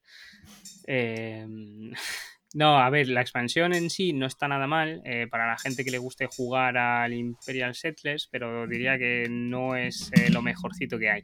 Y el unfollow va porque en el manual viene con erratas, pero viene con erratas además de, de los números, o sea, al fin y al cabo es una, un estilo campaña y te dice, pues cuando consigues esto, vete al, al libro del escenario y mira el apartado QZ23. Te vas ahí no tiene nada que ver con lo que es. Pero es que no pasa solo en, un, en, el primero, no pasa solo en el segundo. Hay reglas que vienen mal escritas o mal redactadas en inglés. eh, tienen una hoja de FAQ absolutamente enorme. Y todo el mundo se ha quejado de lo mismo. El juego en sí, o sea, la expansión en sí para jugar en solitario, pues te aporta ya lo, te aporta ya lo que aportaba el solitario de- del básico, pero a mayores te mete más cartas, como una especie de campaña. Bueno, está bastante guay si no fuera por todas esas erratas que, que te matan. Mm, De todas maneras, eso no es nuevo con este tío, es que siempre pasa eso. Siempre. Pero es que no entiendo por qué, o sea, es que a- encima... Porque le seguís comprando juegos, tiene- ya te lo digo yo. No, vale, sí, pero es que este no es de él, en realidad. Da igual, pero es su Eh, pero- editorial, ¿sabes? Es que es eso. Sí, es su editorial. Pero es que el problema es que está como mal redactado, redactado deprisa y corriendo. Y, Sí, sí. y dices tú, pero es que esto Yo- no lo has leído en tu Eso vida. ha pasado fruta". en todos sus malditos juegos. Pasaba en el 51 State, luego en el New Era, pasaba en el. Pasaba en el. Bueno, el Robinson Crusoe. Pasaba en todos, en absolutamente todos los juegos que pasa. Bueno, Empire of the North en la edición básica no. O sea, el único, pero bien, te ¿no? pasaba en el Stronghold, que tuvo que rehacer el manual. Es que has rehecho el manual del 3 Stronghold, rehizo el manual del 51 State. O sea, siempre está igual. Y eso, es, Sí, sí. parecía que había pasado un poquito, pero este, bueno, el, el del fútbol no estaba mal, ¿no? ¿El del cual? El del fútbol, el 11. Eh, bueno, yo lo tengo en castellano, entonces tampoco sé maldito Ya. qué trabajo ha tenido que hacer ahí con la traducción. puede ser. Puede ser que, que sí, que también estuviera mal, o lo coges en inglés y es horrible, pero es que este, este es injugable, o sea, si tú lo coges y no te vas a las fax y no, Mm. no puedes jugar. Mm. Vale, Preacher. Voy. Sí que, Eh, sí. no, estaba Sí, mirando, sí. es que justo, justo estaba. No, Se lo como- quería dar al rally No, pero sobre todo que nosotros le hemos visto la cara así como, ¿sabes? Que es como, bueno, El, no, joder, el, el botón de silenciar, que algunos lo ponemos. El- eh, yo voy a dar el unfollow a un tema que no sé, no sé muy bien ni, ni cómo plantearlo. Pero vamos, básicamente el unfollow es para el anillo único de la expansión del Señor de los Anillos de Magic.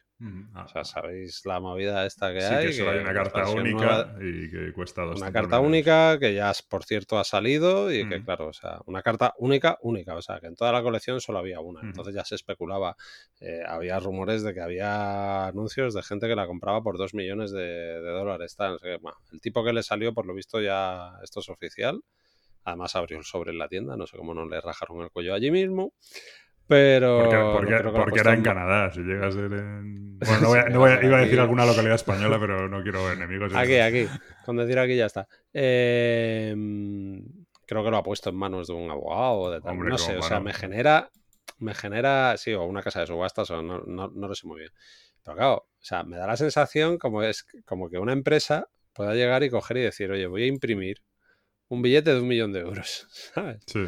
O sea, es, es como sin tener ni... Está claro que esto de que, bueno, que el valor de las cosas lo ponen los consumidores o el mercado o como lo quieras, sin saber de marketing, sin saber de economía, sin saber tal, me genera cierta inquietud, tío, o, o no sé, o, o sea, me, me genera una sensación desagradable el coger y decir, ostras, ¿sabes? Es que no es especular, es sacar, es como, es como haber hecho una lotería ilegal, es como, a ver, no lo sé, no, no sé muy bien ver, cómo, entiendo- pero no me gusta. Lo, lo que, que tengo claro es que no me Entiendo. gusta, pero no sé plantear el No por te qué. gusta porque levanta los, los bajos instintos de la gente. O sea, porque eh, de repente nos comportamos como imbéciles.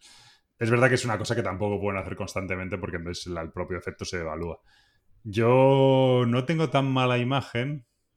Porque, claro, no- ni, ni me voy a comprar la carta, ni pienso que tal, ni me parece que vale para nada, ni tal. Entonces, hay un tío que le ha tocado y va a ganar dos millones de dólares. Bueno. Eh, y hay un tonto que va a pagar dos millones de dólares. Que a lo mejor dentro de tres años recupera cuatro. O sea, que no digo tonto, yo te lo sabes. Vale, Bueno, o se devalúa y no vale una mierda. no, se sabe, es ¿vale? que- Pero, pero por otro lado, sí me. O sea, a mí me ha gustado mucho. O sea, me ha gustado mucho el concepto. De, o sea, me ha- el, el- todo el meta. Lo que ha creado por detrás de la. De la del lanzamiento de la colección.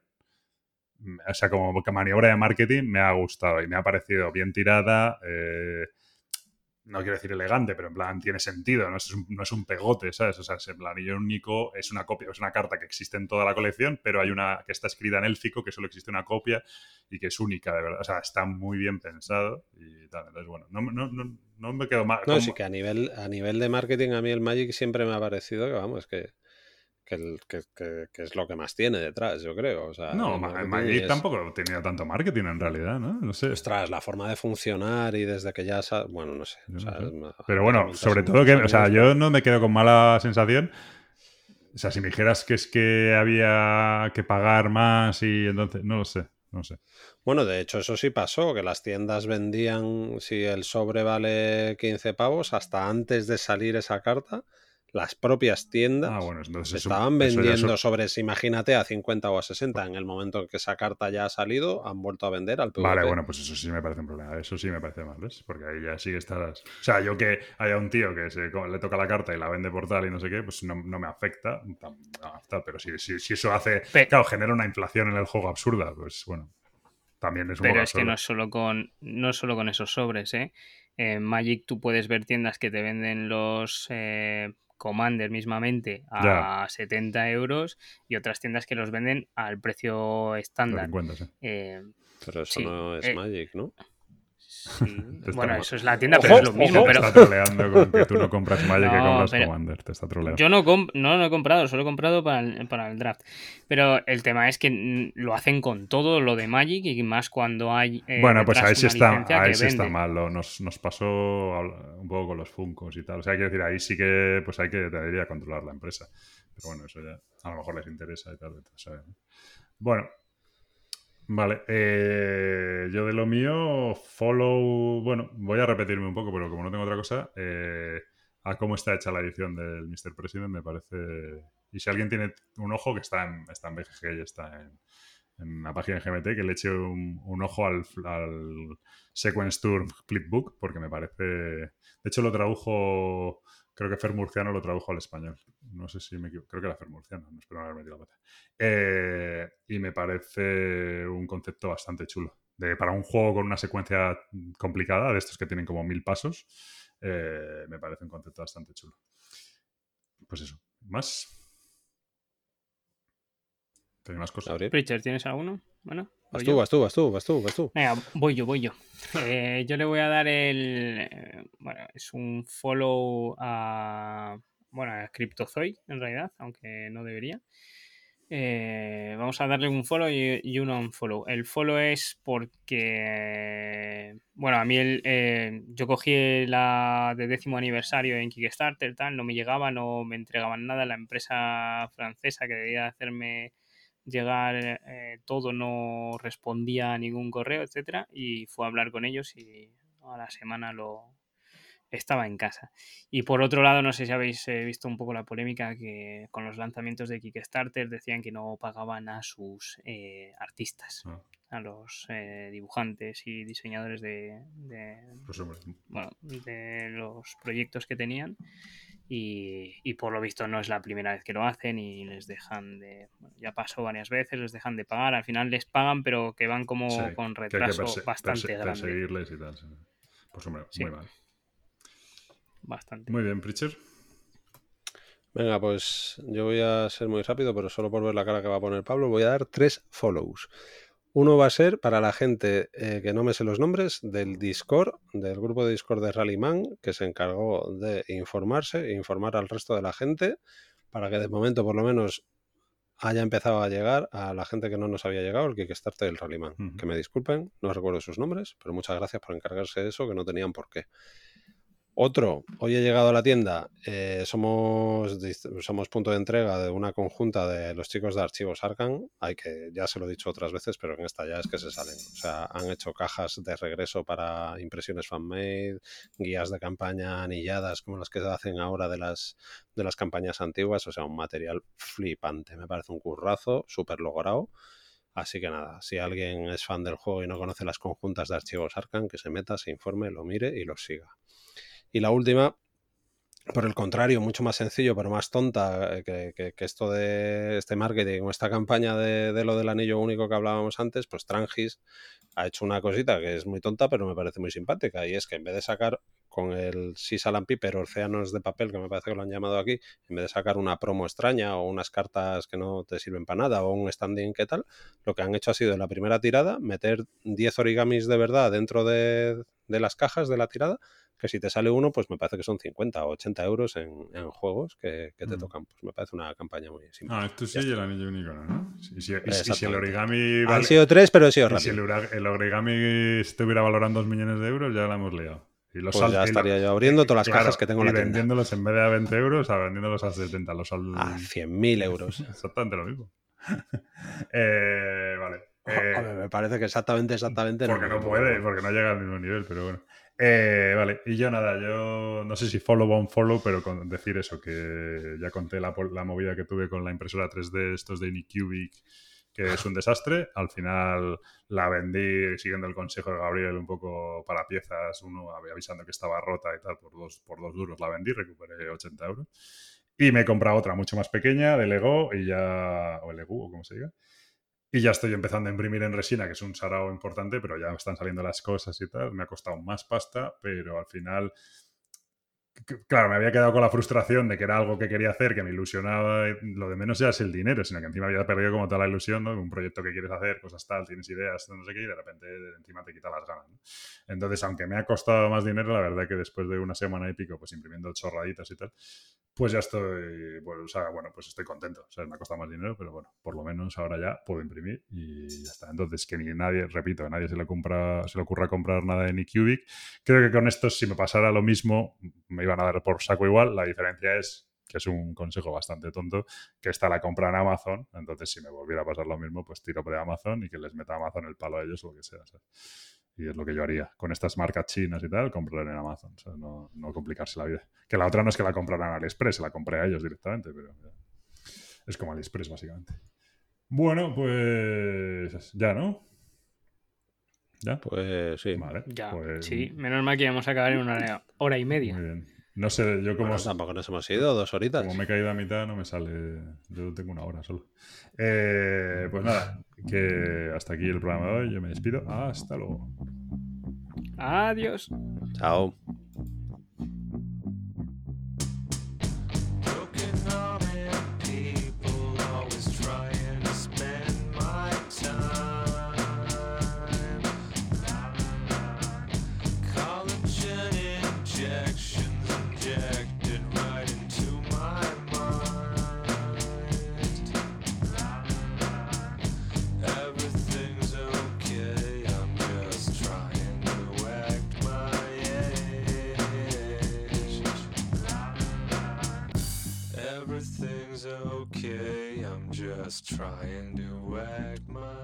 Bueno, pues esto ha sido todo. Hasta aquí el programa de hoy. Eh, nada, pues iremos grabando, seguiremos grabando cuando, cuando tengamos ganas, nos apetezca, podamos y, y creamos que puede resultar interesante.